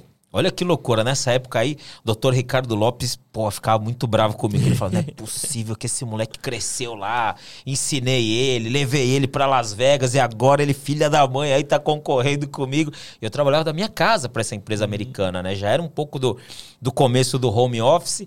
E aí o Flavinho me deu esse toque. Ele falou: cara, já se prepara porque não vai ter jeito. A Newtech tá indo para um caminho assim que não, não sei não. E aí a Newtech pegou. Eu conheci uma, uma empresa que eu representava, eu, eu, eu ajudava eles a vender, que é a Broad Media, que até hoje está no mercado. E aí eu falei, pô, vamos vender TriCast. Eles venderam muito, muito, muito. E daí, pá, perderam a representação. Caiu para Pinnacle, caiu para TechX. Os gringos me chamaram e falaram, ó, legal, pô, você é muito gente boa, mas não vale a pena ter você no Brasil representando uma marca que a gente não vai ter mais. O que, que você quer fazer? Falei, cara, eu vou pegar meu, minha última grana aí, aproveitar que ainda tô com esses dois meses aí para receber e vou pra feira. Foi bem próximo da NAB, que acontece todo ano em abril. Inclusive, mês que vem vai estar tá rolando a NAB. E aí eu falei, vou para lá. Quando cheguei na NAB, eu encontrei o Ricardo Lopes, tava com aquela cara ainda comigo, mas assim, ele já sabia que nós dois tínhamos perdido essa representação de Newtech. E ele falou: O que, que você está fazendo? Falei, tô aqui esperando propostas, tipo jogador de futebol, né? Tô, Vim tô aqui vendo... só pra te ver. tipo, podia ter dado uma dessa, né? E ele falou: ó, é o seguinte, a gente acabou de fechar com a Black Magic. Você quer voltar pro Brasil lá e a gente conversar sobre isso? Eu vou precisar de alguém para poder falar. Ele já já pô, me criou ali no mercado do audiovisual, sabia da, do meu trabalho e falou: vamos embora. E eu voltei com ele para fazer isso, para representar a Blackmagic no Brasil, junto com a Pinnacle. E isso foi. A gente está falando agora 2015, 2016, mais ou menos. E aí em 2017 eu vim para voltei com ele e começamos a representar a Blackmagic e peguei esse ato em tripinha ali e falei, pô, agora eu vou desvendar é. esse cara. E a Blackmagic começou a dar muita moral para essa linha Atem, porque a Blackmagic começou em 2002, quando o Dr. Graham Patch, que é o, o dono da, da, da, da brincadeira toda, lançou a plaquinha Decklink, que já foi uma revolução, porque a Decklink servia para qualquer um, qualquer software. Era uma placa livre, assim. Você instala no seu computador, você tem lá uma entrada e uma saída de vídeo. E um custo muito acessível, trabalhando com 10 bits. Então a galera que tava ali Adobe, que tinha a própria Avid e tal, que tinha que ter um sistema todo para ela, uma placa para ela. Pô, tem uma Decklink que é só você instalar e funciona. Os VMix da vida, eu acho que, Nossa, sei lá, 90% é. usam Decklinks aí, com vários modelos de Decklink, né? É, hoje minha empresa tá, tá cheia de Decklink. Você lembra daquela Decklink que era a Shuttle? Shuffle? Shuffle ah, Intensity, Intensity, Intensity Shuffle. É, é. Nossa, mano. a gente tinha, nessa época eu comecei a trabalhar com streaming, uma produtora chamava ISAT, né? A gente fazia transmissão via satélite. Sim. E, e a gente tinha dessa daí, tinha uma, uma Thunderbolt, né, é, que era é para Mac. tinha duas conexões, ou USB ou Thunderbolt. É. A, a, USB dava muito pau, nossa, muito. as máquinas não seguravam, é. ela caía e tal. Mas a Thunderbolt era linda, funcionava, tá é. ligado? mas aí, direto, porque ela era externa, né, é. direto, cadê o cabo? Cadê não sei o quê? Cadê o adaptador? Tinha uns adaptadores sim, atrás. Sim, essa Intensity mas era foi legal. uma das placas, mas uma que deu muito suporte para nós. Eu já tava nessa época, eu tava já uhum. na Blackmagic, a galera, ó, oh, acabei de comprar, não tá funcionando. E muitas vezes a USB a gente pedia para os caras trocar o cabo. O cara abriu a caixa. Pega, liga o cabo, puta, não tá rolando, não tá reconhecendo. Eu falava, tu tem como pegar outro cabo? Corre lá na FENAC, compra lá um cabo USB e testa. O cara colocava outro e funcionava. Caraca, hein, Falava, Cara, viu na caixa lá, Mas a, cabo ali dava problema. Bem. A Thunderbolt já era incrível, é, é funcionava é que a USB me deu muita dor de cabeça. É, foi, foi, foi demais, foi demais. Mas, mas, é muito legal pensar mas... isso, né? O, o, próprio equipamentozinho, o primeiro, né, que eles estão fazendo, que salvou o pessoal do VMix, etc., já vinha com essa proposta inicial de você não precisa de uma mega solução completa, né? Você não. já começa a olhar para um segmento, tipo assim, ah, deixa eu vender a solução separada sim, também, sim. né? Deixa eu ir é, segmentando aos poucos. Então, eu acho que desde a Atem já tinha esse pequeno sim, time que estava sendo desenvolvido. Já estava começando com isso. Mas é. já era uma sacada desde então. Você não precisa logo pegar o Avid, não sei o que, para fazer. Não, peraí. Se você quer uma coisa mais simples, tem é ali, é, você é, pode usar. É, você, você pode, pode pegar só esse módulo isso, é. aqui. A Black é. a gente tem até um episódio, né? Eu comentei contigo ontem, né? Que a cada 100 episódios a gente faz um especial assim, né? Sim. O, o episódio 1 É, ainda não saiu da Canon é, Videomaker, porque. Era a Sony na época que chegou. É, a- é, porque todo mundo usava 5D, Canon e tal, não sei o que, aí chegou a Sony e todo mundo começou a migrar pra Sony. Então era. Ainda não saiu da Canon Videomaker. Episódio 100 era. Ainda não saiu da Sony Videomaker, que aí começou a vir Fuji, começou a vir Blackmagic, Sim. começou a vir Outras marcas. outras é. marcas. Aí no episódio 200 ainda não saiu da Blackmagic Videomaker. e foi o primeiro, o primeiro episódio meio que a galera me concordou, né? Porque, tipo, cara, Não tem como. co- é, ela não tem concorrente, cara. Pelo menos a Pocket, assim, Sim. no, no custo-benefício não tem concorrente. Não, ontem eu tava, de- depois que eu tava vindo pra cá tal, e eu vi a- o episódio que vocês fizeram com o André. E ele falando, pô, eu tenho a minha Pocket, eu fui o primeiro cara a trazer a Pocket pro Brasil e a minha tá lá intocável até hoje. Se bobear, ele tem ainda a Pocket 4K dele, que ele usa tem, muito Ele tá ainda, louco, né? ele tá. Inclusive, sempre que alguém fala que quer uma Pocket, ele fala que a minha tá inteira até hoje, porque é a primeira do Brasil. É. É. Assim, a, a Pocket, pra mim, é, ela já, já deu alguns problemas. Até comentei no episódio e Sim, tal. Né? O Phil também teve problema com muitos, muitos problemas com a Pocket. É que a questão é o custo-benefício, cara. Tipo assim, ela é, é muito barata. E a manutenção é um negócio que a gente conversou ontem que eu achei muito legal que você tava me Sim. explicando. Né? É, que às vezes você manda pra, pra autorizada, aí a autorizada, tipo, ela não. Por mais que esteja em garantia e tal, ela faz o reparo do, do equipamento e não te dá um novo. Sim. Né? Porque tem, tem empresas que te dão um novo. Aí você tava me explicando por quê. Isso eu achei muito É, legal, isso velho. Foi bem legal. É Isso, isso foi quando eu entrei é, ness- nessa fase para Pinnacle, com a Pinnacle na Blackmagic, ainda tinha um pouco de ranço do mercado com Blackmagic. Principalmente o mercado mais broadcast. Eu contei ontem até que foi muito legal essa história. A gente tava a, venderam a, a, a Blackmagic tinha uma câmera chamava Micro Studio 4K que era uma câmera incrível, pequenininha assim, mas tinha a mesma montagem de lente das pockets, tal, era muito legal, mas ela não tem display. Não tinha display, né? E aí a gente foi instalar elas no Big Brother. Foi um negócio assim, puta de uma experiência. Tá lá entrando na casa do Big Brother. Não, entra no corredor, passa por um detector de metal pra ver se tá com o celular, alguma coisa assim. E, pô, eu vou, falar, falei que coisa aqui que até minha mãe ia saber. Inclusive, minha mãe falou que a internet tá boa. Mãe, que bom que tá assistindo aí. Mas eu entrei com o celular no bolso, uma hora que deu uma vacilada ali, encostei no cantinho assim, falei, tem que tirar uma foto da casa do Big Brother e tirei a foto ali pra levar pra eles. Mas a gente tava numa, eu lembro que era tipo, acho que o quarto do líder lá, instalando a câmera e tal, e precisava configurar alguma coisa nela.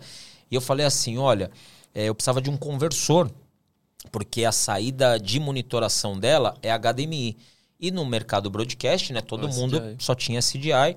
E o cara falou, tá, mas o que, que você quer? Eu falei, não, eu precisava de um monitor. Aí ele trouxe o monitor em SDI, eu falei, puta, vai precisar de um conversor. Ele ainda falou assim, você quer um Aja? Eu falei, ó, se tivesse um Blackmagic, tudo bem, né? Mas a Aja, que é uma concorrente, na época era uma concorrente direta dela.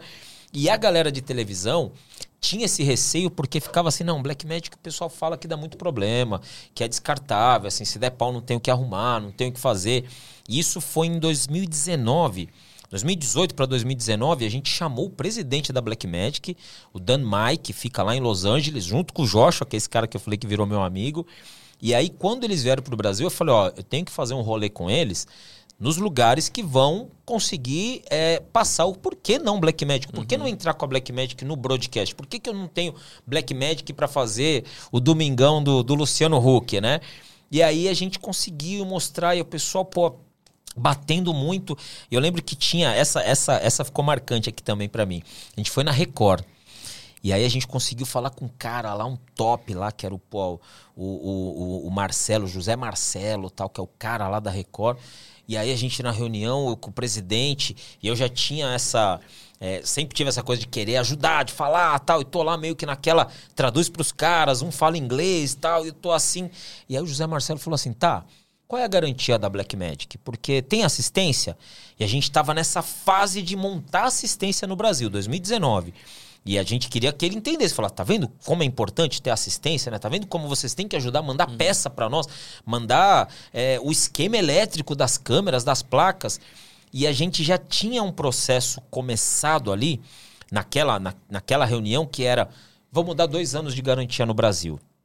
Por quê? Vamos ajudar a travar o pessoal que quer comprar de fora, AliExpress, que viaja para BH e traz na mochila. Então, quem comprar nos canais oficiais vão ter dois anos de garantia. E vai dar uma sobrevida para a marca de falar, a gente garante que ela funciona, tanto que estou dando dois anos de garantia. E nessa mesa ali de reunião, o, cara lá da Record ele fez assim: tá, mas quantos anos? Eu falei: não, olha, é, é um ano pela fábrica e nós damos dois anos, né, pelo Grupo Pinnacle, com as nossas revendas, que é legal. E ele fez assim: "Ah, tem o câmera aqui, ó, que tem 10 anos e tá funcionando até hoje. E eu olhei pro presidente da Black Magic, é, tá falando que tem câmera aqui 10 anos. Ele fez assim: olha. É, se você quer uma câmera para ficar mais 10 anos, então sua câmera não vai ser Blackmagic. A ideia da Blackmagic não é que a câmera não vai funcionar, mas eu não sei se daqui dois anos a tecnologia é a mesma. Então eu quero que você compre uma câmera acessível, barata, Que vai que te vai te servir hoje, vai te entregar alta qualidade, mas eu não quero que você fique dois anos com ela. Daqui dois anos eu não sei se eu vou estar em 6K, 12K, 20K. Então não é essa a nossa jogada. Se for isso, obrigado, não quero. E eu lembro que causou aquele mal-estarzinho assim, mas por dentro deu um yes, né? Aquela coisa, boa, presidente. Que é verdade, a Blackmagic, ela tem esse negócio de lançou a 4K, daqui um tempo lançou a 6K. Aí agora lançou a 6K Pro. Aí já tá todo mundo na expectativa da NAB. Será que vão lançar alguma coisa nova? Cara, a gente Tem falou cara aí disso que tá, tem uns caras que tá esperando aí pra comprar câmera aí pra ver qual que vai. Então a Black ela tem essa tendência de não é, simplesmente falar não para essa. Vamos trabalhar com ela. Tanto que a Pocket 4K está até hoje no mercado. Hoje eu tive com algumas revendas falando, eles, pô, minha- meu estoque de Pocket 4K já tá baixando, preciso comprar mais, porque até hoje ela vai vendendo, né?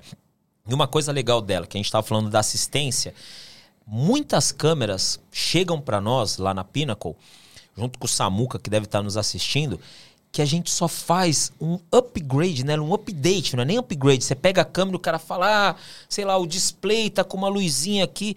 A gente coloca ela no cabo USB, deixa eu ver. Ah, existe uma atualização para ela. Faz aí um update. Pum, atualizado. Você liga a câmera, Resolve, perfeita. Você fala, cara, só. resolveu. É muito louco isso, porque tem muita atualização que vem resolvendo esses pequenos probleminhas. Então, direto tem atualização Eu acho delas. que essa, inclusive, é uma das coisas que eu acho mais legal da Black, porque ela, ela é uma câmera que, tipo assim, ela não envelhece de certa forma em, questão de atualização. Sim. A 4K tá tendo atualização até hoje. Até hoje vai lá e muda o display dela, que já tinha Ah, um menu até super hoje, diferente. Aquela É, atualização Do, do, do sensor lá, que- Giroscópio. giroscópio, o velho. giroscópio. e Do nada, do nada, a câmera recebeu estabilização. Pá. Sim, É. sim. Saca? isso fiquei- é muito louco. É. Eu só fiquei, ó, eu vou confessar, eu só fiquei puto com essa Olá. atualização.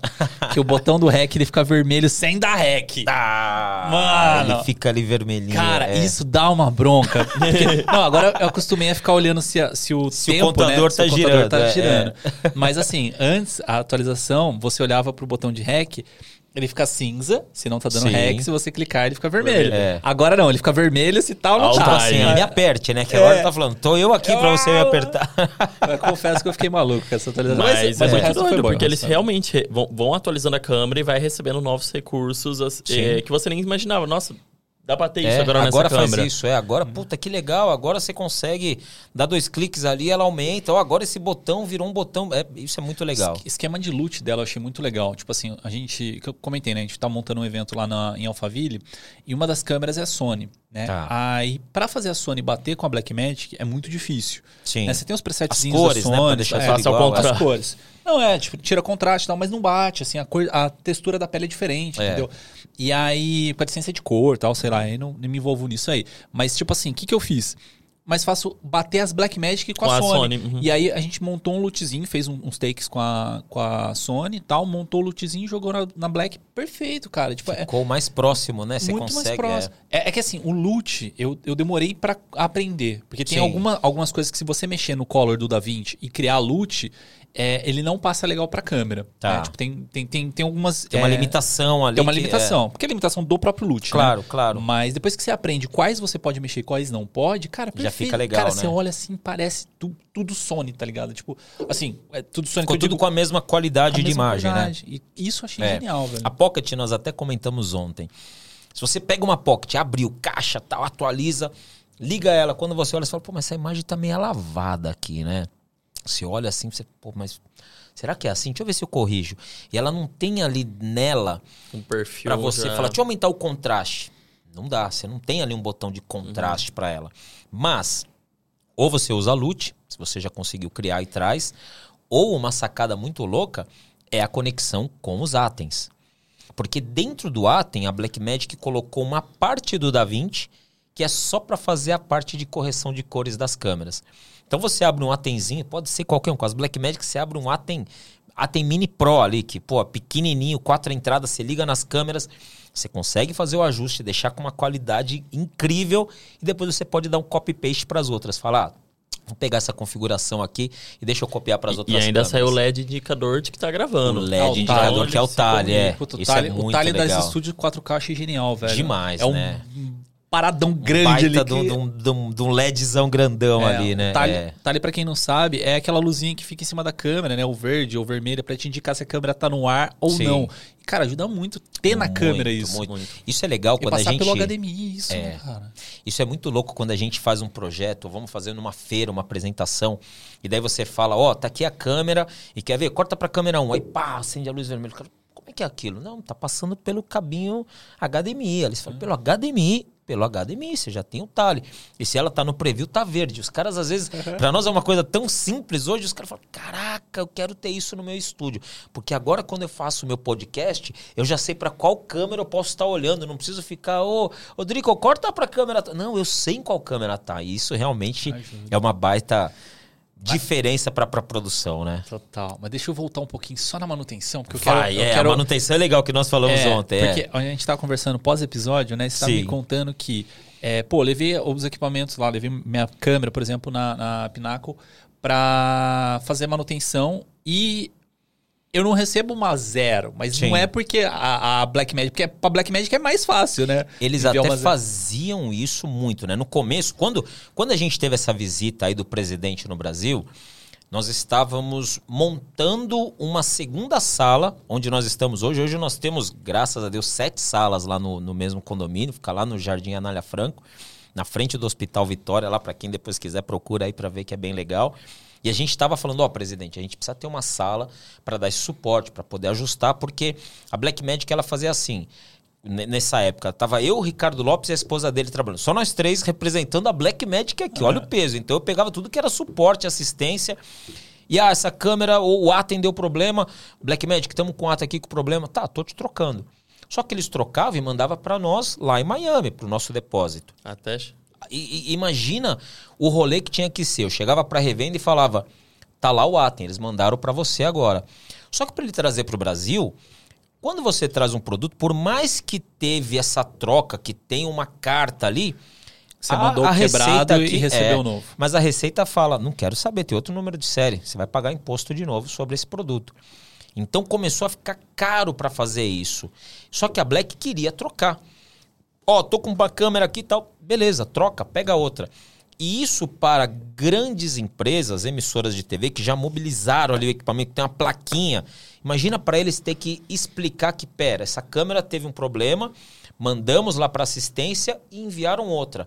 É bem legal você enviar outra, mas burocraticamente gerava um problemão para eles lá. Pô, como é que eu vou trazer? A revenda tinha que pagar de novo, então começou a ficar caro.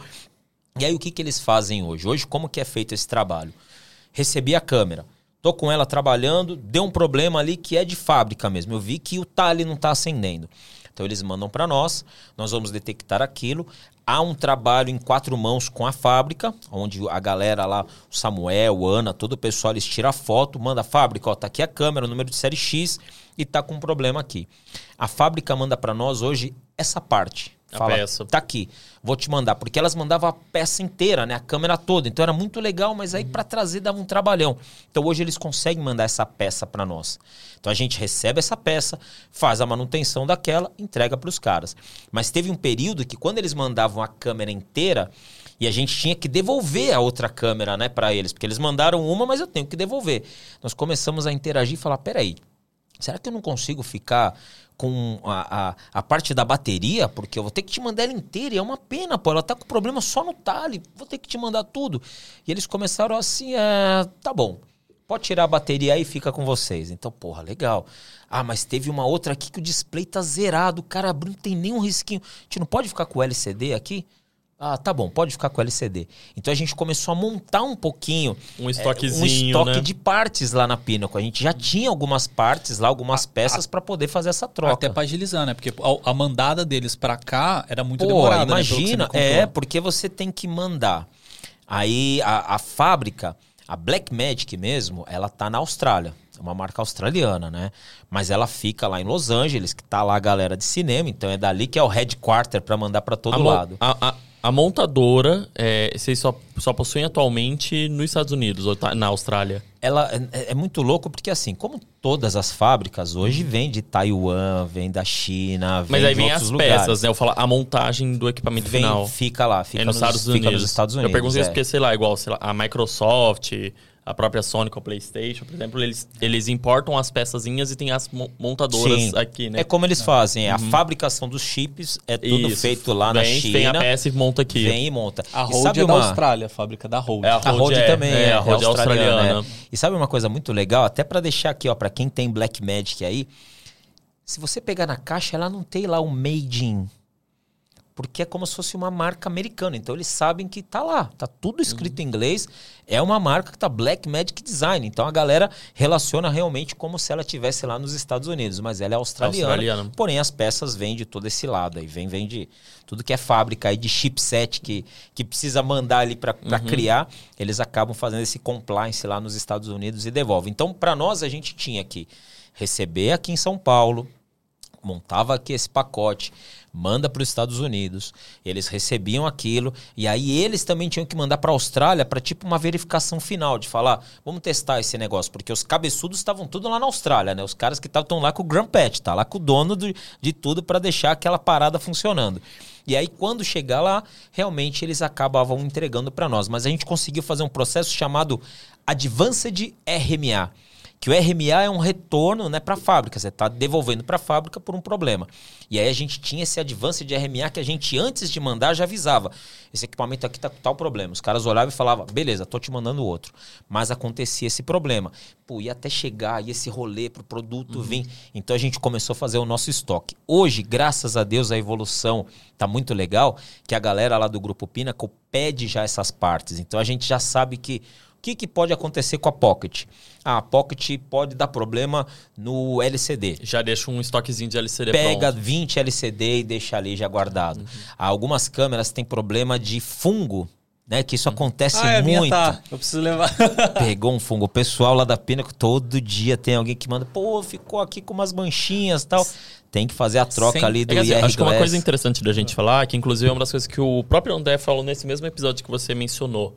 É, que ele fala que a dele é a, a primeira idade dele, até a hoje. primeira é do André. Mas ele fala muito assim, é exatamente aquilo que a gente falou. É, é uma tentativa de levar a melhor tecnologia possível de uma forma acessível. Sim. Então, não é uma câmera selada, não é uma câmera É. tanque de guerra, porque ela, senão, ela ia ter um custo Sim, superior. sim. Então, eles te entregam uma tecnologia, mas para que você use em um, um uso um pouco mais doméstico, que não é Claro. nada doméstico, porque é cinematográfico em Sim. altos aspectos, mas tem esse, essa limitação da É. construção, né? E, e a própria, a- o que nós falamos ontem também, quando você pega uma câmera aí que, sei lá, custa 40 mil dólares, já está meio que incluso nisso a troca.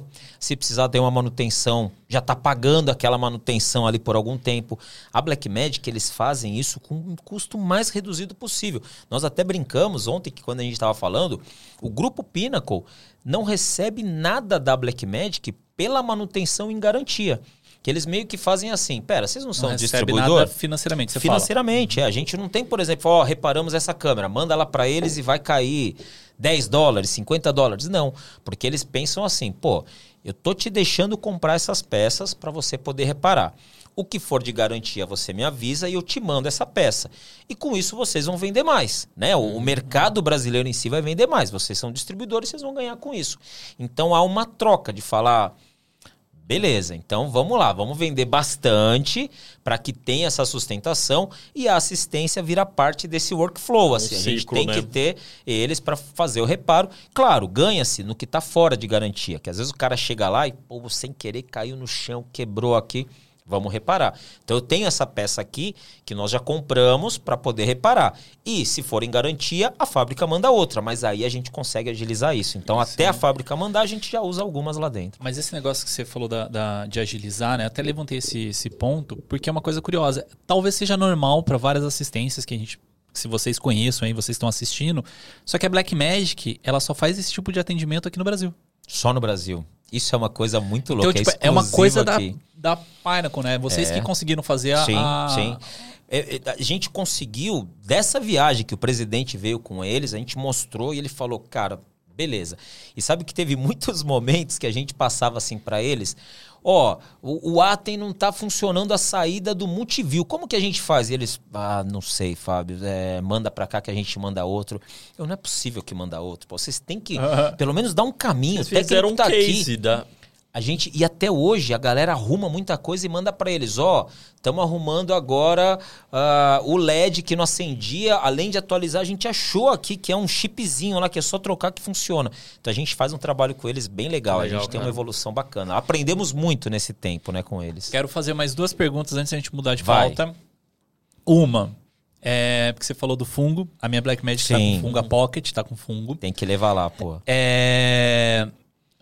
Aí eu conversei com o Rambinho, na verdade, né? O Rambinho me falou que é- Esse é, cara é, é É, o Rambinho é um referência aí, né? monstro. É, ele me falou que o filtro UV, que é esse aí que dá o fungo, ele é um filtro orgânico. Por isso que ele pode dar o, o fungo. Eu não entendi o Sim. que que é esse orgânico. O que que é esse orgânico? Ele é vivo, é um material vivo? É, o- Porque pra mim era um ele- vidro só, não é? Não, na Deve verdade. ser o, o acabamento que deve ter por cima, né? Sei lá, deixa ele falar. É, ele- Sabe que eu ele tô cria- curioso. Sabe que hoje eh, aconteceu um negócio interessante que eles perguntaram pra nós assim, eu não lembro quem que chegou lá e falou, pô, o cara comprou a câmera nova, zerada, e aí ele usou lá, acho que era no, no, no- no Vasco TV, alguma coisa assim que a gente tava falando, e, pô, tá com fungo aí, pegou isso, mas, pô, tem que trocar, tem que arrumar. E a gente começou a pensar o que, que pode ter sido. Olha como que era. O cara deixava tipo num estúdio igual esse, só que o ar-condicionado ficava direto ali para a câmera. É o que você falou. A estrutura dela, ela tá ali pegando essa umidade. Essa umidade, uma hora, vai vir alguma coisinha ali, uma bactéria e vai virar um fungo. pô. Condensação. Condensação. Condensação. é. Pra quem não sabe o que é isso, cara, eu tive um problema com isso. a gente tinha um tripé lá no, no meu estúdio antigo, Sim. que um dia eu tirei o tripé do lugar, ele vazou água, água, água, água, água. Mano, da onde tá Da saindo onde isso? veio essa água? O ar-condicionado, ele ficava apontado direto pro tripé. E aí, o que Exatamente. acontece? A mesma coisa com uma garrafa de Coca-Cola, assim, gelada. Se ela tá Deixa gelada, ela ali, é? A umidade do ambiente começa a condensar condensar, no gelo. Exato. E aí, se sua câmera tá apontada pro... Tá com o ar-condicionado ali pra ela. Tá apontado com Foi o o que aconteceu. Hoje nós detectamos exatamente isso. Que o cara falou, ah, eu usei uma vez só, tirei a câmera, Mas fica tá no lá, tal. ar-condicionado. Mas ela não sai do, do estúdio. Ele ainda brigou, mas ela não sai do estúdio. Aí a gente, pô, mas manda aí foto do estúdio. A hora que bateu, tava igual aqui, assim. Realmente, o cara pegou a câmera novinha, botou no tripé, mas o ar-condicionado ficava jogando ali pra ela. E ainda podia ser ao contrário, né? Porque se ainda for um estúdio que não é bem limpo e fica com muito pó, o sistema de ventilação pode puxar isso também pra dentro. Então, Não, assim. É que é meio contraintuitivo, né? Que você pensa que o ar-condicionado ele tira a umidade do ar. Só que ele gela o Mas equipamento. ele Na gela hora e que você- condensa o ar. Na hora que você abre a porta Condensa do estúdio, a umidade. entrou a umidade. Vai e é entrar, onde que é. vai estar mais gelado? No equipamento. Exato, exato. E deixa eu perguntar a última pergunta pra Vai. gente mudar a pauta. É... A Atem. Sim. Você, Atem eu você gosto, pode hein? queimar a Atem Mini colocando a HDMI ligada? Porque ela não tem botão de desligar. Olha, nós fizemos, nós Ó. fizemos até alguns vídeos pra galera assim, por favor, quando for conectar um HDMI, desliga ela da energia. Mas tem uma coisa muito louca com os produtos da Blackmagic que não tem o botão liga e desliga, não tem o botão power. então a galera tem que soltar mesmo, ou da, da, da tomada, vai lá embaixo no seu, na sua régua ali, desliga. E o HDMI, dependendo de como você pega ele, se você tiver com o dedo ali na, no metal, É o choquinho ainda você junto. pode fechar um curto ali, daí você queima realmente essa porta aí. Eu até brinco muito assim, a gente ensina isso, mas na hora da live, ó, na hora que você chega, que nem a gente aqui, vai, pega outra câmera, nem tal. vai, Cara, nem é lembra. difícil você lembrar de pera, desliga. Hoje, talvez como a gente passa muito por isso, eu me lembro de na hora falar, pera, deixa eu ver. Desliga a câmera rapidinho. Então a câmera é mais fácil, puc, desliga, põe o cabo, liga ela agora. Boa, funcionou. Mas o Atem é mais difícil de você lembrar de desligar ele por não ter o botão power. Então realmente acontece muito de queimar essas Já- portas lá. Você pega muito a Atem que queimou? Pega, pega. Principalmente os Atem Mini, o Mini Pro, né? Que são os mais simplesinhos. Eles, talvez assim, pela estrutura dele, porque é uma única placa ali dentro, né? Certo. Então, a hora que você liga o HDMI, se colocar com a mão ali, a gente pega bastante queimado lá. É, Então cuidado aí, gente. com os Cuidado, HDMI. é, E câmera? câmera queima também? A- a- As pockets que, que costumam ter o HDMI, talvez como ele é mais para uma saída, né? Ela, ela faz a função de saída, apesar dela voltar quando não há, tem, ela queima menos. Assim, a gente não tem uma tendência de, ah, a Pocket tem esse problema. É, é bem menos. Eu não, não, sei nem em porcentagem quantas chegam lá por isso, mas com certeza alguma já deve ter chego lá que parou o HDMI e foi esse curto aí que fechou. Muito louco. E agora eu preciso falar da galera que nos ajuda, que colabora com a gente, que está boa, aqui sempre boa. com a gente, que é a AV Makers. A AV Makers é simplesmente a maior escola de audiovisual, fotografia e todo esse mercado que ronda dentro dessa área que a gente tanto ama.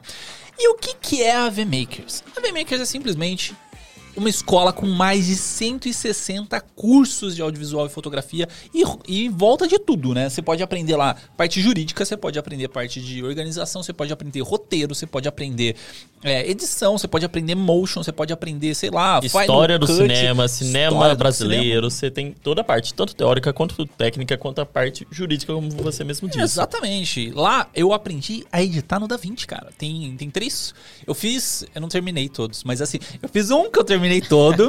O segundo eu quase terminei, mas eu falei assim: ah, tem, já, eu acho que eu já tô sabendo. E o terceiro também me ajudou bastante, mas tem muito curso ali de, de DaVinci, de Premiere, de, de uh, After, de, cara, de tudo que você Com precisa. os melhores profissionais do mercado, muita cara, gente certificada ali. A gente pesado. tem o Baltarejo na frente do projeto, que é um cara certificado, acho que por quase tudo, ah, pela Blackjack, é pela Adobe, pelo Caralho 4. Bata, então. Baltarejo é um monstro, cara, da audiovisual. Então é isso. Se você quer fazer um curso e não sabe aonde você vai fazer, você já não vai ter mais dúvida. Você vai entrar na avemakers.com.br e vai utilizar o nosso cupom de desconto. Por quê?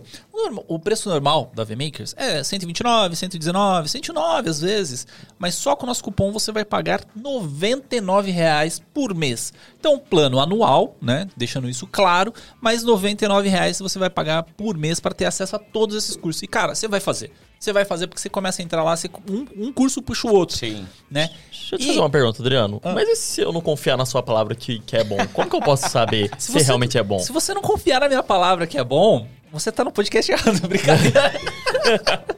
Aproveita a sacada, pô. Você vai entrar no YouTube da Ave Makers, porque tem muito conteúdo de audiovisual lá, muito de conteúdo. E eu são os mesmos professores. Então você, pô, tô em dúvida se eu faço essa aula do Baltarejo. Entra lá, você vai ter tudo gratuito.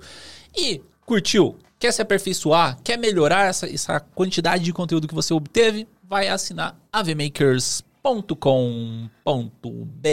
Isso aí, rapaz. Você sai daqui. Cadê a musiquinha? Cadê a musiquinha? Pera aí, agora eu me confundi. Segundo. Acho que é essa aqui. Aí. Boa, boa.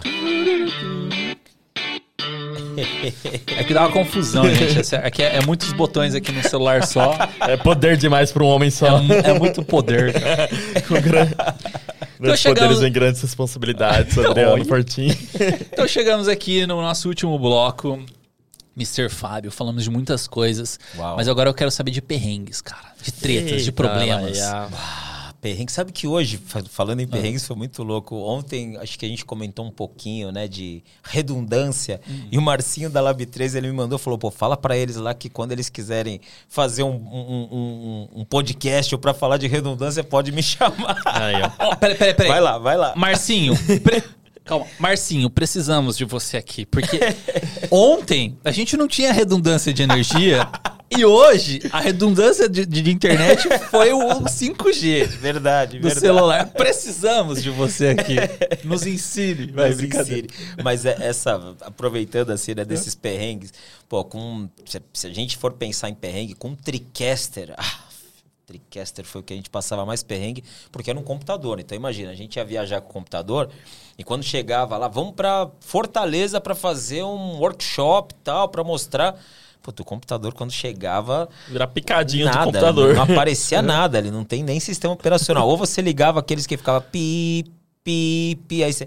Peraí, 3pi é o quê? É memória, é placa de vídeo, né? Você ficava naquela, deixa eu lembrar. Não, um 2pi longo eu acho que é placa de vídeo. Então, tirava tudo, passava uma borrachinha ali nos conectores, remontava todo ele, subiu, puta que legal. Quando era computador é duro, né? Porque é pra galera que não tá entendendo a TriCast, era literalmente um computador. Todo, é um era computador um computador montado. É um Com computador. um HD só, mas é um computador Com muito um HD só. é, é.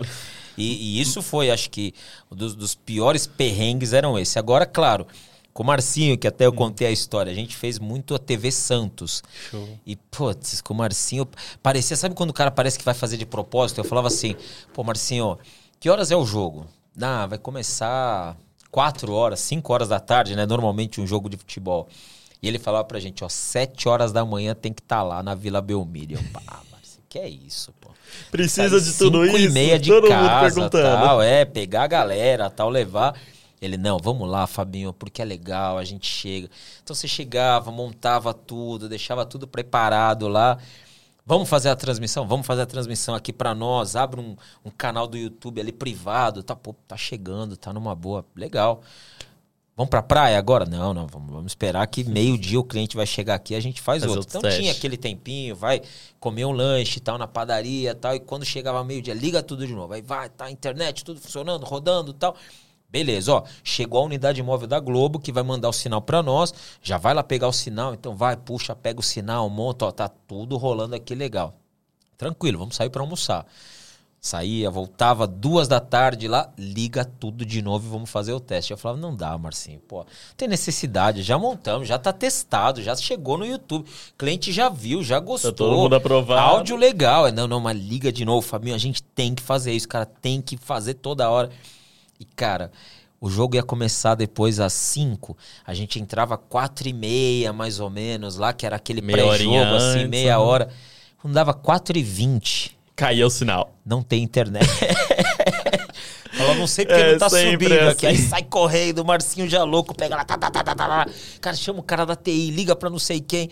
Então, é, esses perrengues de, de última hora sempre acontece, né? A gente até brincou ontem que pra quem faz live, assim, quem trabalha com isso, sabe que tudo pode acontecer. Ó, hoje aqui.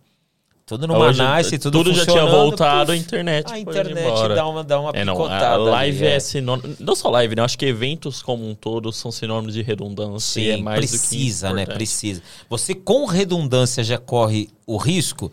Imagina o cara que vai sem nada ali. Não, dá pra montar, dá pra fazer.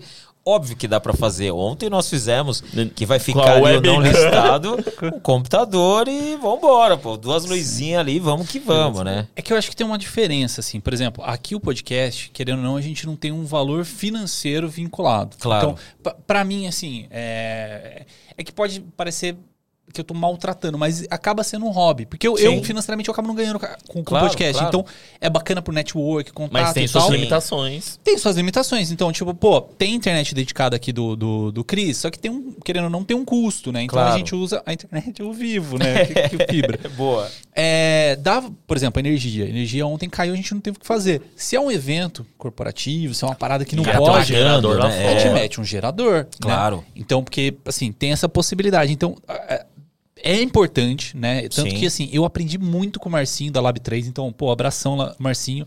Marcinho, Carelli, o, sim. o, Marcinho todo é o esse monstro pessoal. dessa cara, live no Brasil, São né, uns monstros, Monstro, Zebrão monstro, também. monstro. Sim. Até tem um episódio que a gente fez com o Carelli e com o Marcinho, e depois tem um episódio que fizemos com o Zebrão. Foram caras que me ensinaram muito. Que legal. E o Dani, o Dani também.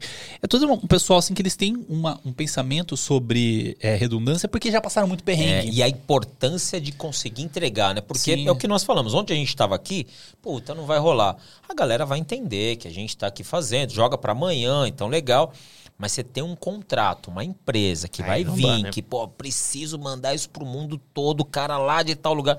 Aí você não pode correr o risco zero, né? Você tem que fazer com três internet. Você vai pegar a cabeada, vai usar. Teve até alguém aqui, eu não lembro quem falou, pô, vocês têm que levar uma live view aí, ó. Vamos deixar o recado pra galera da live view. Se quiser mandar uma mochilinha aqui. E a live eu Incrível, queria sempre a né, gente faz no bairro nós. aqui. Ah, mas a Live é uma solução muito, assim, Live é show, barata, né? Sim, Você para pensar sim. no, no Claro que ela custo-benefício. Faz, né? É. Mas nada, se a gente tivesse aqui já resolvia, porque Já. a internet caiu, ela já sobe o 5G, já Ó, era. ontem a gente acabou. fez pela 5G. E era um só, né? Era um chip só. É, Entendeu é que ainda? ontem foi, foi bem mais não, simples. sim, mas, entendeu? um- Você ainda com um chip só, você ainda deu conta de fazer. Dá pra então, fazer, é. Dá pra fazer. São, são, são, é o que você falou, né? São níveis de cuidado e talvez preocupação para aquilo acontecer. Nós fizemos, junto com o Marcinho, um, na época da pandemia, a galera queria fazer da. Não lembro se era da Sadia, assim, e tinha várias lives acontecendo ao mesmo tempo da casa da galera. Então, eu lembro até que eles falaram, Fábio, é, você vai fazer na casa da Alexa. né, da, da Lesh, Alexa tal. Eu falei, pô, legal tal. No final me mandaram pra, pra casa dos barbichas, cara. Eu falei, vocês me sacanearam, né? Eu ia lá, tal, legal, mas tudo bem, valeu, tal, tá lá com os caras, demos risada cara é engraçado. caramba. E eles estavam assim, monitorando e recebendo sinal de todo lado e para conseguir mandar. E, e mesmo na casa lá do- dos barbichas, o Marcinho mandou duas internets. Lá foi o pessoal da White Hair, você conhece o Andrezão da White Hair?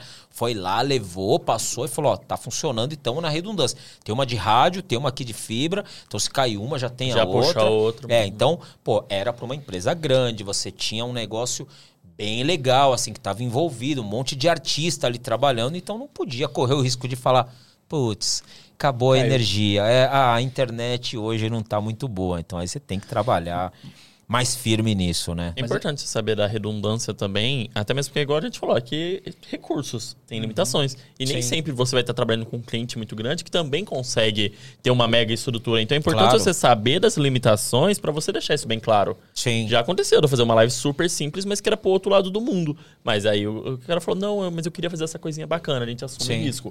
Então, é Essa é a sempre importante. expectativas, né? É, é É. importante você sempre saber das suas limitações para você deixar o seu Claro. cliente informado Ciente e não disso, criar né? nenhum É. desalinhamento. É. E mais perrengues, cara, como um negócio assim, tipo, esse job não rolou. Olha, Isso já- é maldade, já né? é, já- nós já fizemos um lá na Abracadabras, lá no grupo Pinnacle.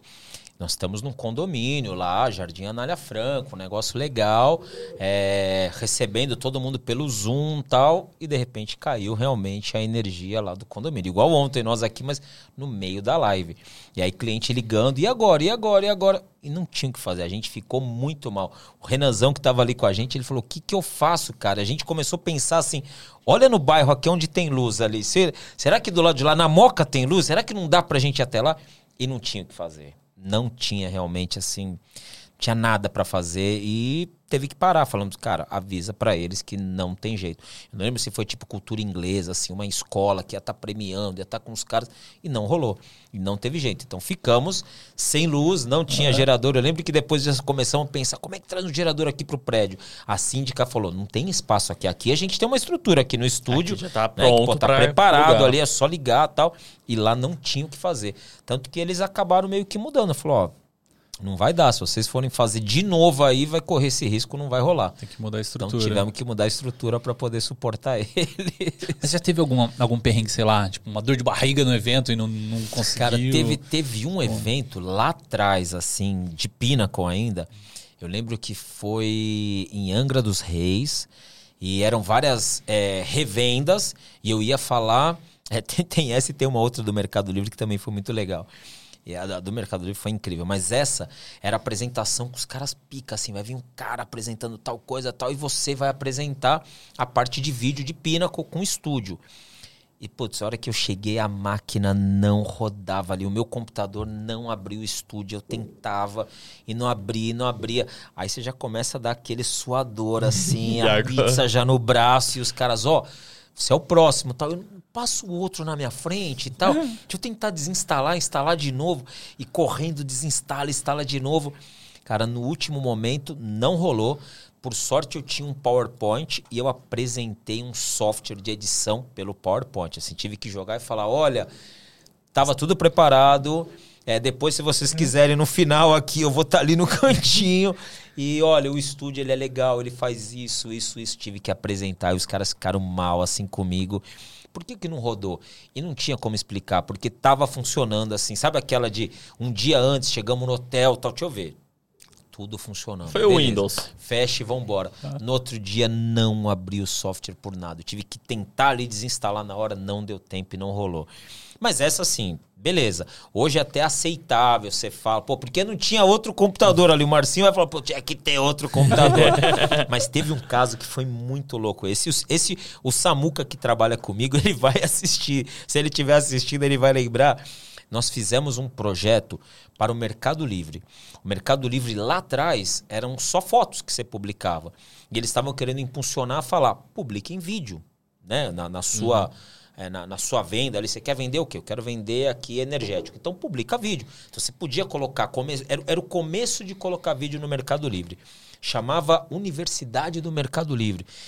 Eles chamavam só os vendedores Platinum, sei lá, era aqueles caras assim que vendia já um milhão de produtos e nós fomos os responsáveis para ensinar a usar vídeo. Então, a nossa a, a, ideia era com Pinnacle mostrar o software como que é simples e faz uma edição. Então, olha, vamos lá. Você quer vender o que? Tênis? Em vez de colocar só foto de tênis, vamos mostrar o tênis. Pega o tênis na mão. Ou era coisa mais usada ainda, né? Que o Mercado Livre no começo era, Era meio bem que OLX, essa LX, assim, né? é, de você fazer aquela troca tal. Então a gente foi lá para mostrar isso. E, cara, o projetor não tinha resolução.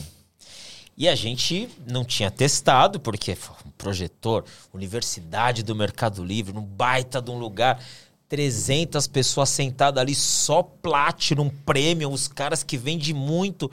Os caras chamam, olha, agora vamos chamar aqui na bancada para falar de vídeo. O senhor Fábio Angelini, Samuel Raffens e sei lá, o Thiago Leifert lá, que era da parada aqui. Nós sentamos lá e todo mundo assim quietinho e tal. E eu lembro que eu fui só com o Samuca. E isso Só uma foi. dúvida. Não É. foi na, na- no Mercado Livre ali em Osasco, não, né? Nas Nações Unidas. Não, lá era onde eles tinham o QG deles, Aham. né? Mas o lugar eles tinham contratado. Ah, tá. não lembro onde É era um agora, mas grande era um hotel, é o evento dos caras, assim, um negócio pica. E aí a gente chegou lá, sentamos na bancada, eu e o Samuca, assim, sentindo, né, os, os estrelinhas ali da parada, porque todo mundo queria saber, mas tinha ido, por exemplo, um cara falar de financiamento, outro cara para explicar como que é o banco Mercado Livre e tal, fazendo toda aquela ação, e nós ficamos lá esperando. Aí chegou o grande momento. Pô, agora vamos chamar aqui Fábio Angelini Samuel Raffens. Eu levanto com o meu notebook, vou até o púlpito, coloco ali em cima, coloco o HDMI, aparece na tela. Aí eu comecei, tudo bem, não sei o que, eu ouvia param e tela azul. Eu olhei e falei, acho que o notebook soltou, né? O cabo HDMI. Samuca, só tira ali e coloca de novo. E o Samuel, nessa época, ele era comercial, assim, não tinha nada de técnico. Ele olhava assim pra minha cara, o quê? E eu já começando, aquela galera toda olhando, não, porque vídeo vocês têm que fazer, o vídeo vai dar mais credibilidade pro negócio e tal. Param. Aí eu olhava e voltou o sinal. Falei, beleza, voltou, né? E eu começava a falar de novo e param. Tela azul, cara, aquilo começou a ficar muito tenso.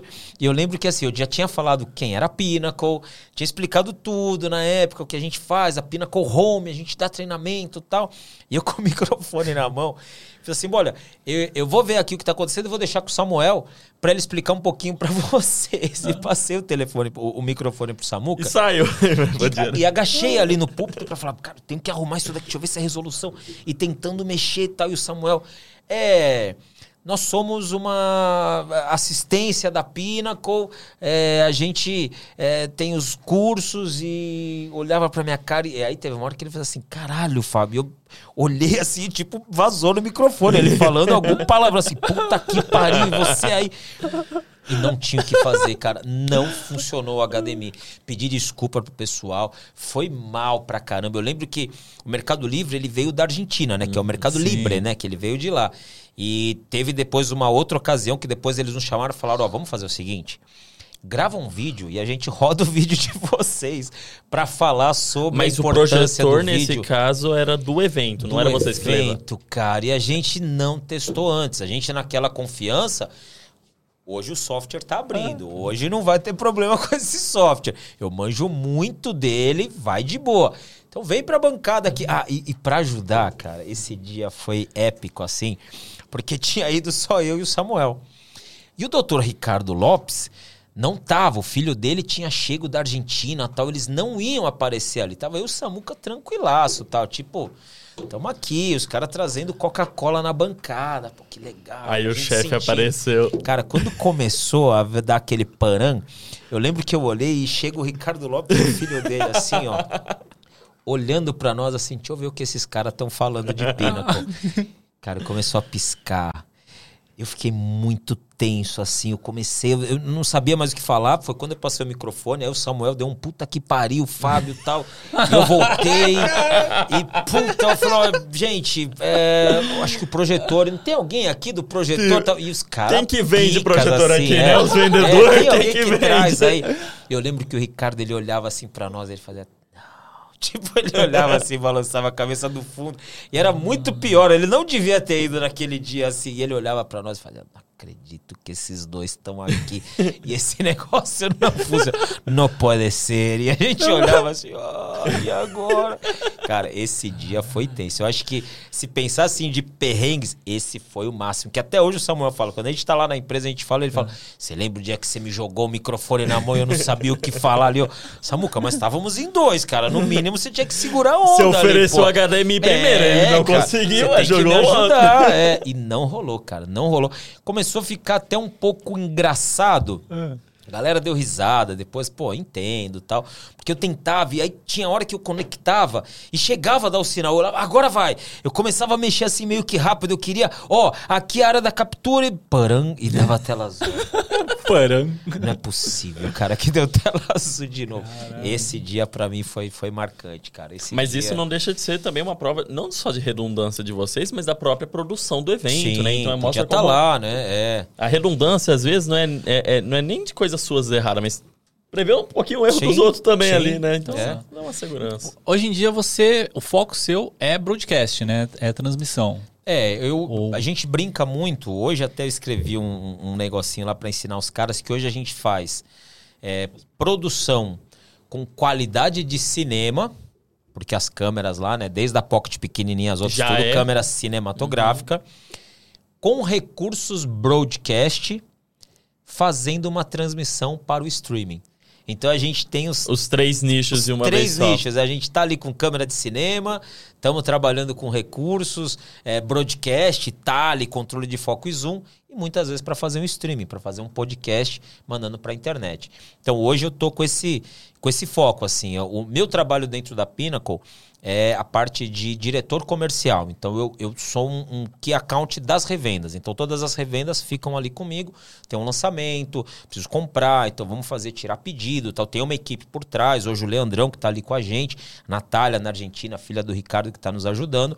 Mas eu fico nessa ponta de comunicação com as revendas, ajudando eles, além do todo o grupo lá que eu dou uma força para todas as áreas. Mas o foco é realmente a parte comercial com o Blackmagic e as outras marcas que a gente acaba distribuindo e ajudando todo mundo aí a vender. E como que tá a relação da Blackmagic no Brasil, acho que como um todo? Porque, assim, é, é, é uma história... Por mais que você veio trazendo altos assuntos de muito Sim, tempo sim. atrás, é uma história, de certa forma, recente, porque o, o mercado tecnológico de chegar num público assim mais amplo é uma coisa recente, que Sim, a tecnologia veio evoluindo. E você mesmo disse que lá em 2019 estavam se reunindo com as televisões, né, pra tentar conversar É. Os isso. caras vindo pra cá, né? O presidente vindo pra... Deixa eu ver o que, que rola no Brasil, Como né? tá, co- como tá esse, como que tá o adrento do broadcast da Blackmagic no cenário brasileiro hoje em dia com essas televisões, com etc? essas mudanças, né? Hoje a gente consegue ter entradas é, em canais de televisão que a gente não tinha mesmo. Uma Rede Globo que eu falei lá, quando a gente levou lá as câmeras no Big Brother, foi uma coisa muito nova. Eles nem conheciam, assim, Black Match, pô, legal tal. Hoje eu brinco que de todos os projetos que eu participo com revendas, alguma coisa de Black Magic tem no meio. Ou um conversor, ou um gravador, ou um video hub, que é aquele cara lá que você manda tudo lá para dentro e distribui, ou os Atens, que já estão evoluindo, né? Eles lançaram agora o novo Atem, o, o, o novo modelo, que é a, a evolução do Television Studio, que agora é o HD8, que é incrível. Eu tô para receber ele pra gente poder fazer um trabalho aqui. De repente a gente pode até fazer uns reviews juntos, Ele podia brincar com trazer pra ele. cá, hein, pra gente dar É, uma a gente podia brincar uma primeira vez aí com ele junto. Deixa Presta ele pra nós. Tá pra Presta- chegar. Imagina. Boa. Tá pra chegar, mas cresceu muito a aceitação da Blackmagic, principalmente no mercado broadcast. Eu costumo sempre, pra quem já viu uma apresentação, eu faço uma pirâmide e eu falo que lá em cima da pirâmide, o topo, né, se essa pirâmide for a, a, a pizza do mercado audiovisual, ou a pirâmide do audiovisual, o topo é o mercado de cinema. É onde tá as melhores eh, câmeras, melhores equipamentos, melhores produções, qualidade e tal. Então tá lá em cima. O meio é o mercado broadcast. E a parte de baixo da pirâmide, que é a maior, é o mercado de streaming. Então é o maior mercado, óbvio. E ali de baixo a Blackmagic domina total. Facilmente. Tranquilo. Tem bastante concorrente, tem, pô, a gente trabalha com uma marca que é da Yolo Live, que a gente distribui também, o Yolo Box. Puta, é um negócio incrível, fantástico, ali prático. Tem a versão para para streaming hoje para live de Instagram, TikTok. Vertical. É, que é na vertical que é bem legal. Esse aí, é porque o YOLO Box, assim, pra mim, YOLO Live e tal, eu achei legal pela praticidade, que ele tipo, ele é uma tem com uma tela, É. mas pra mim não é muito uso, é usável. Agora o que você mostrou ontem, que é o para Já é Instagram, legal, é. esse eu acho legal. Sim. Porque qual que foi a sacada? É, quando a gente faz live para Instagram, ou é um programinha gambiarra, Sim, ou é um programinha gambiarra. é. Não, não- não tem, Não tem muito o que fazer, né? Eu até comprei, quando eu comprei o M1, o M1 permitia que você instalasse programas, os, os apps do iPhone Entendi. no M1. Só que Tá. assim, funcionou isso tipo dois, três Eles meses. tiraram. Aí saiu Instagram. fora, né? É. pelo que eu li, né? Posso estar muito errado, mas pelo que eu li, é, Facebook, Google, algumas empresas assim, por causa do contrato do, do, do usuário, não poderia utilizar o mesmo app no computador e no celular, porque o contrato Sim. é feito para o celular. É, né?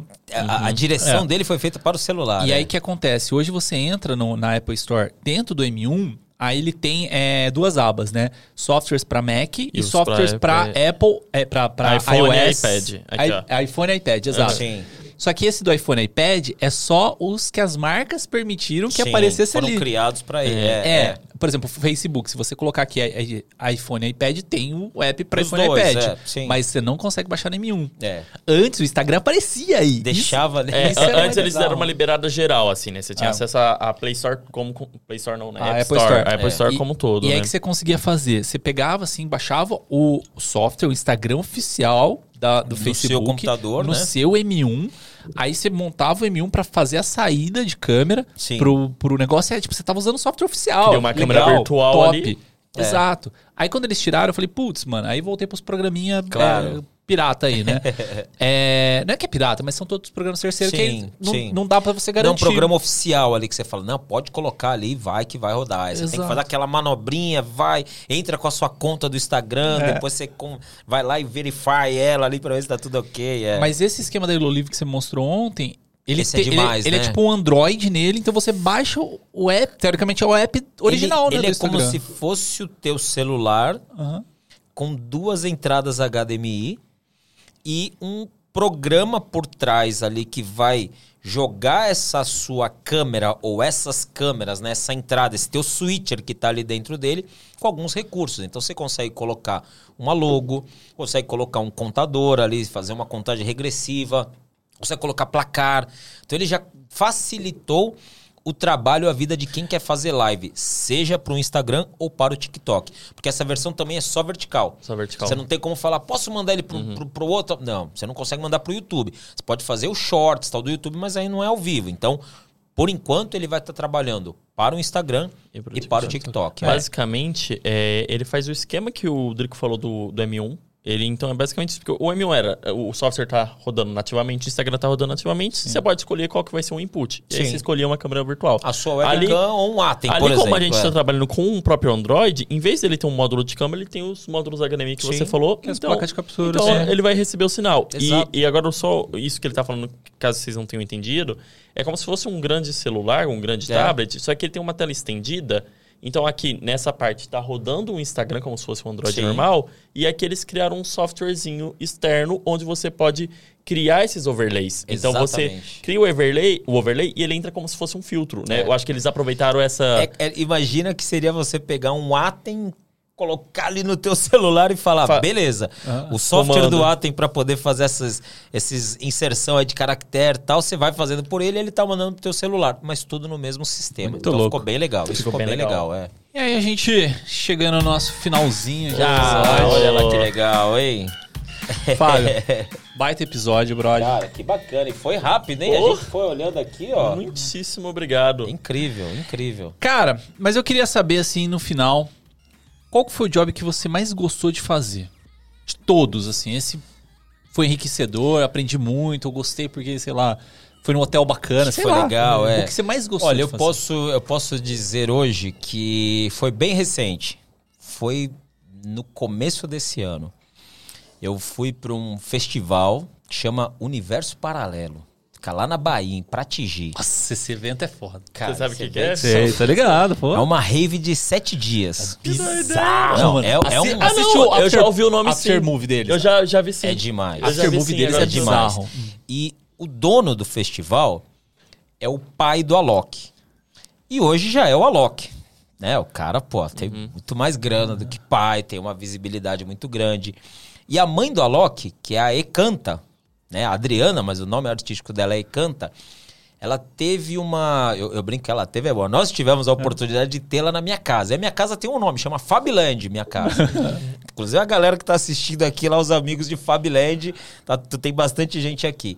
E ela foi lá porque a gente fez uma live é, para ajudar uma, uma ONG e tal. Uns amigos DJ chamaram ela e ela teve lá em casa e ela viu aquela estrutura, porque ela, pô, ela chega lá numa casa, na Penha, na Zona Leste, com cinco câmeras 4K. É o Big Brother ela, é, pô, porque esse cara aí que tem essas câmeras 4K. E eu, pô, com acesso às câmeras, levei o que tinha de melhor ali pra fazer a nossa live. E ela me chamou um dia, pô, Fábio, tudo bem? Aqui é Icanto. Canta me chamando, né? Que legal. Porque eu gosto muito de música eletrônica. E, pô, tem um artista assim te chamando. E ela, ó, eu tô pra fazer uma live. É, isso foi em 2020. É, uma live que vai ser beneficente também. Mas eu só quero colocar mulher. Foi bem nessa, nessa época assim e tal. E, pô, vamos conversar, tal, o que, que a gente pode fazer? Eu falei, ah, vem aqui em casa, a gente troca uma ideia a gente vê o que faz. E ela, quanto sai? Eu falei, cara, não vai sair nada. Eu quero fazer pra você, pra ter você aqui. Inclusive, eu tenho uma parede na minha casa que ela chamou um artista. Que, olha como foi a viagem, né? A gente conversando, eu falei, por que, você não faz um negócio legal? Eu tenho um quartinho lá na minha casa, que era o meu escritório, que na época da, da New Tech, lá atrás, eu tinha pintado de verde pra fazer as demonstrações de cenário virtual. A gente podia montar a mesa de DJ ali, e o fundo, Brinca. a gente põe um cara fazendo um grafite com uma arte uhum. né, do do mês das mulheres e tal. E vamos nessa. E ela conseguiu um artista, o Bruno Mota, que era tipo um cara que picha aí com gêmeos e tal. E ela queria que ele fizesse uma guerreira, uma mulher, com uma espada assim na mão e com um bebezinho tal, segurando tal. Tinha que mostrar, a gente até ficou na dúvida. Ah, eu quero que ele esteja mamando. Pô, mas mamando, vai ficar tal. Não, não é legal. Mas aí, qual foi a ideia que nós demos? Falei, me casa, su casa. Eu tenho um paredão lá, vamos pintar tudo de branco. O artista vem, enquanto tá rolando a live, ele vai fazendo o desenho. Então foi uma live de quatro horas que nós fizemos. Ela chamou três outras amigas DJs, elas começaram e o final era e canta. E o cara foi fazendo esse desenho. Tá até hoje lá na minha casa. A parede é, tá famosa lá. Tem o Caralho. pessoal que vai tirar foto lá, é bem legal. E, pô, fiquei amigo da Ecanta por essas coisas. E esse ano no Universo Paralelo, ela falou assim: vocês vão pro Universo Paralelo? Vamos. Você não quer fazer o meu after movie lá? Você não quer fazer o meu vídeo? E, puta, a gente foi pro Universo Paralelo com outra condição. Eu já tinha ido é, no perrengue de vai lá, leva a barraca, arma, fica. E esse ano nós fomos com a dona do evento.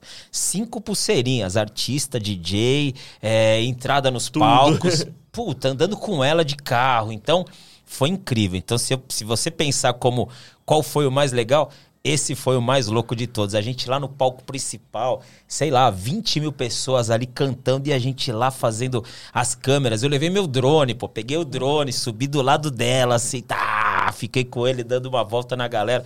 Então, esse eu acho que dos últimos que a gente possa, que eu possa lembrar assim, foi o mais legal. Depois eu vou mandar pra você o link Show, esse aí da- do universo paralelo. Manda sim. E é com essas palavras que a gente encerra nosso episódio. Se você pretende entrar no meio do audiovisual ou deseja crescer mais no audiovisual, saiba que você pode realizar seus sonhos e participar da live dos artistas que você mais ama. É isso aí. Como o Fábio disse aqui. Muito bom. Cara, obrigado mesmo aí pelo Valeu, episódio. mais uma. Episódio foda. Valeu mesmo, galera. show de bola. E agradecer a galera que está assistindo até esse momento. Se você está até esse momento assistindo esse episódio é porque você gostou do papo, você curtiu Verdade, a, a nossa dinâmica, curtiu o conteúdo. Então dá um like nesse, nesse botãozinho aí do YouTube, se você tá no YouTube. Se você tá no Spotify, tudo bem. Vai lá no YouTube também, dá um like Dá lá. um porque, like porque a gente vai ficar muito feliz. Se gostou muito, compartilha, manda pra, pra galera que você ama e quer que ouça também esse tipo de papo. E se você gostou muito quer participar mais próximo da gente, quer entrar no nosso grupo secreto do WhatsApp, é só entrar em santamandoisoalto.com.br barra apoio e vai fazer o planinho lá de 25 reais por mês e vai participar de um grupo de WhatsApp pesado. Seleto, só com a galera braba. Só os a monstros. galera braba. Então, estamos aí. Até um próximo episódio. Tique o quê? Tic Flex, Tic Flow. Uou! Aí. Peraí. Foi? Foi. Aí.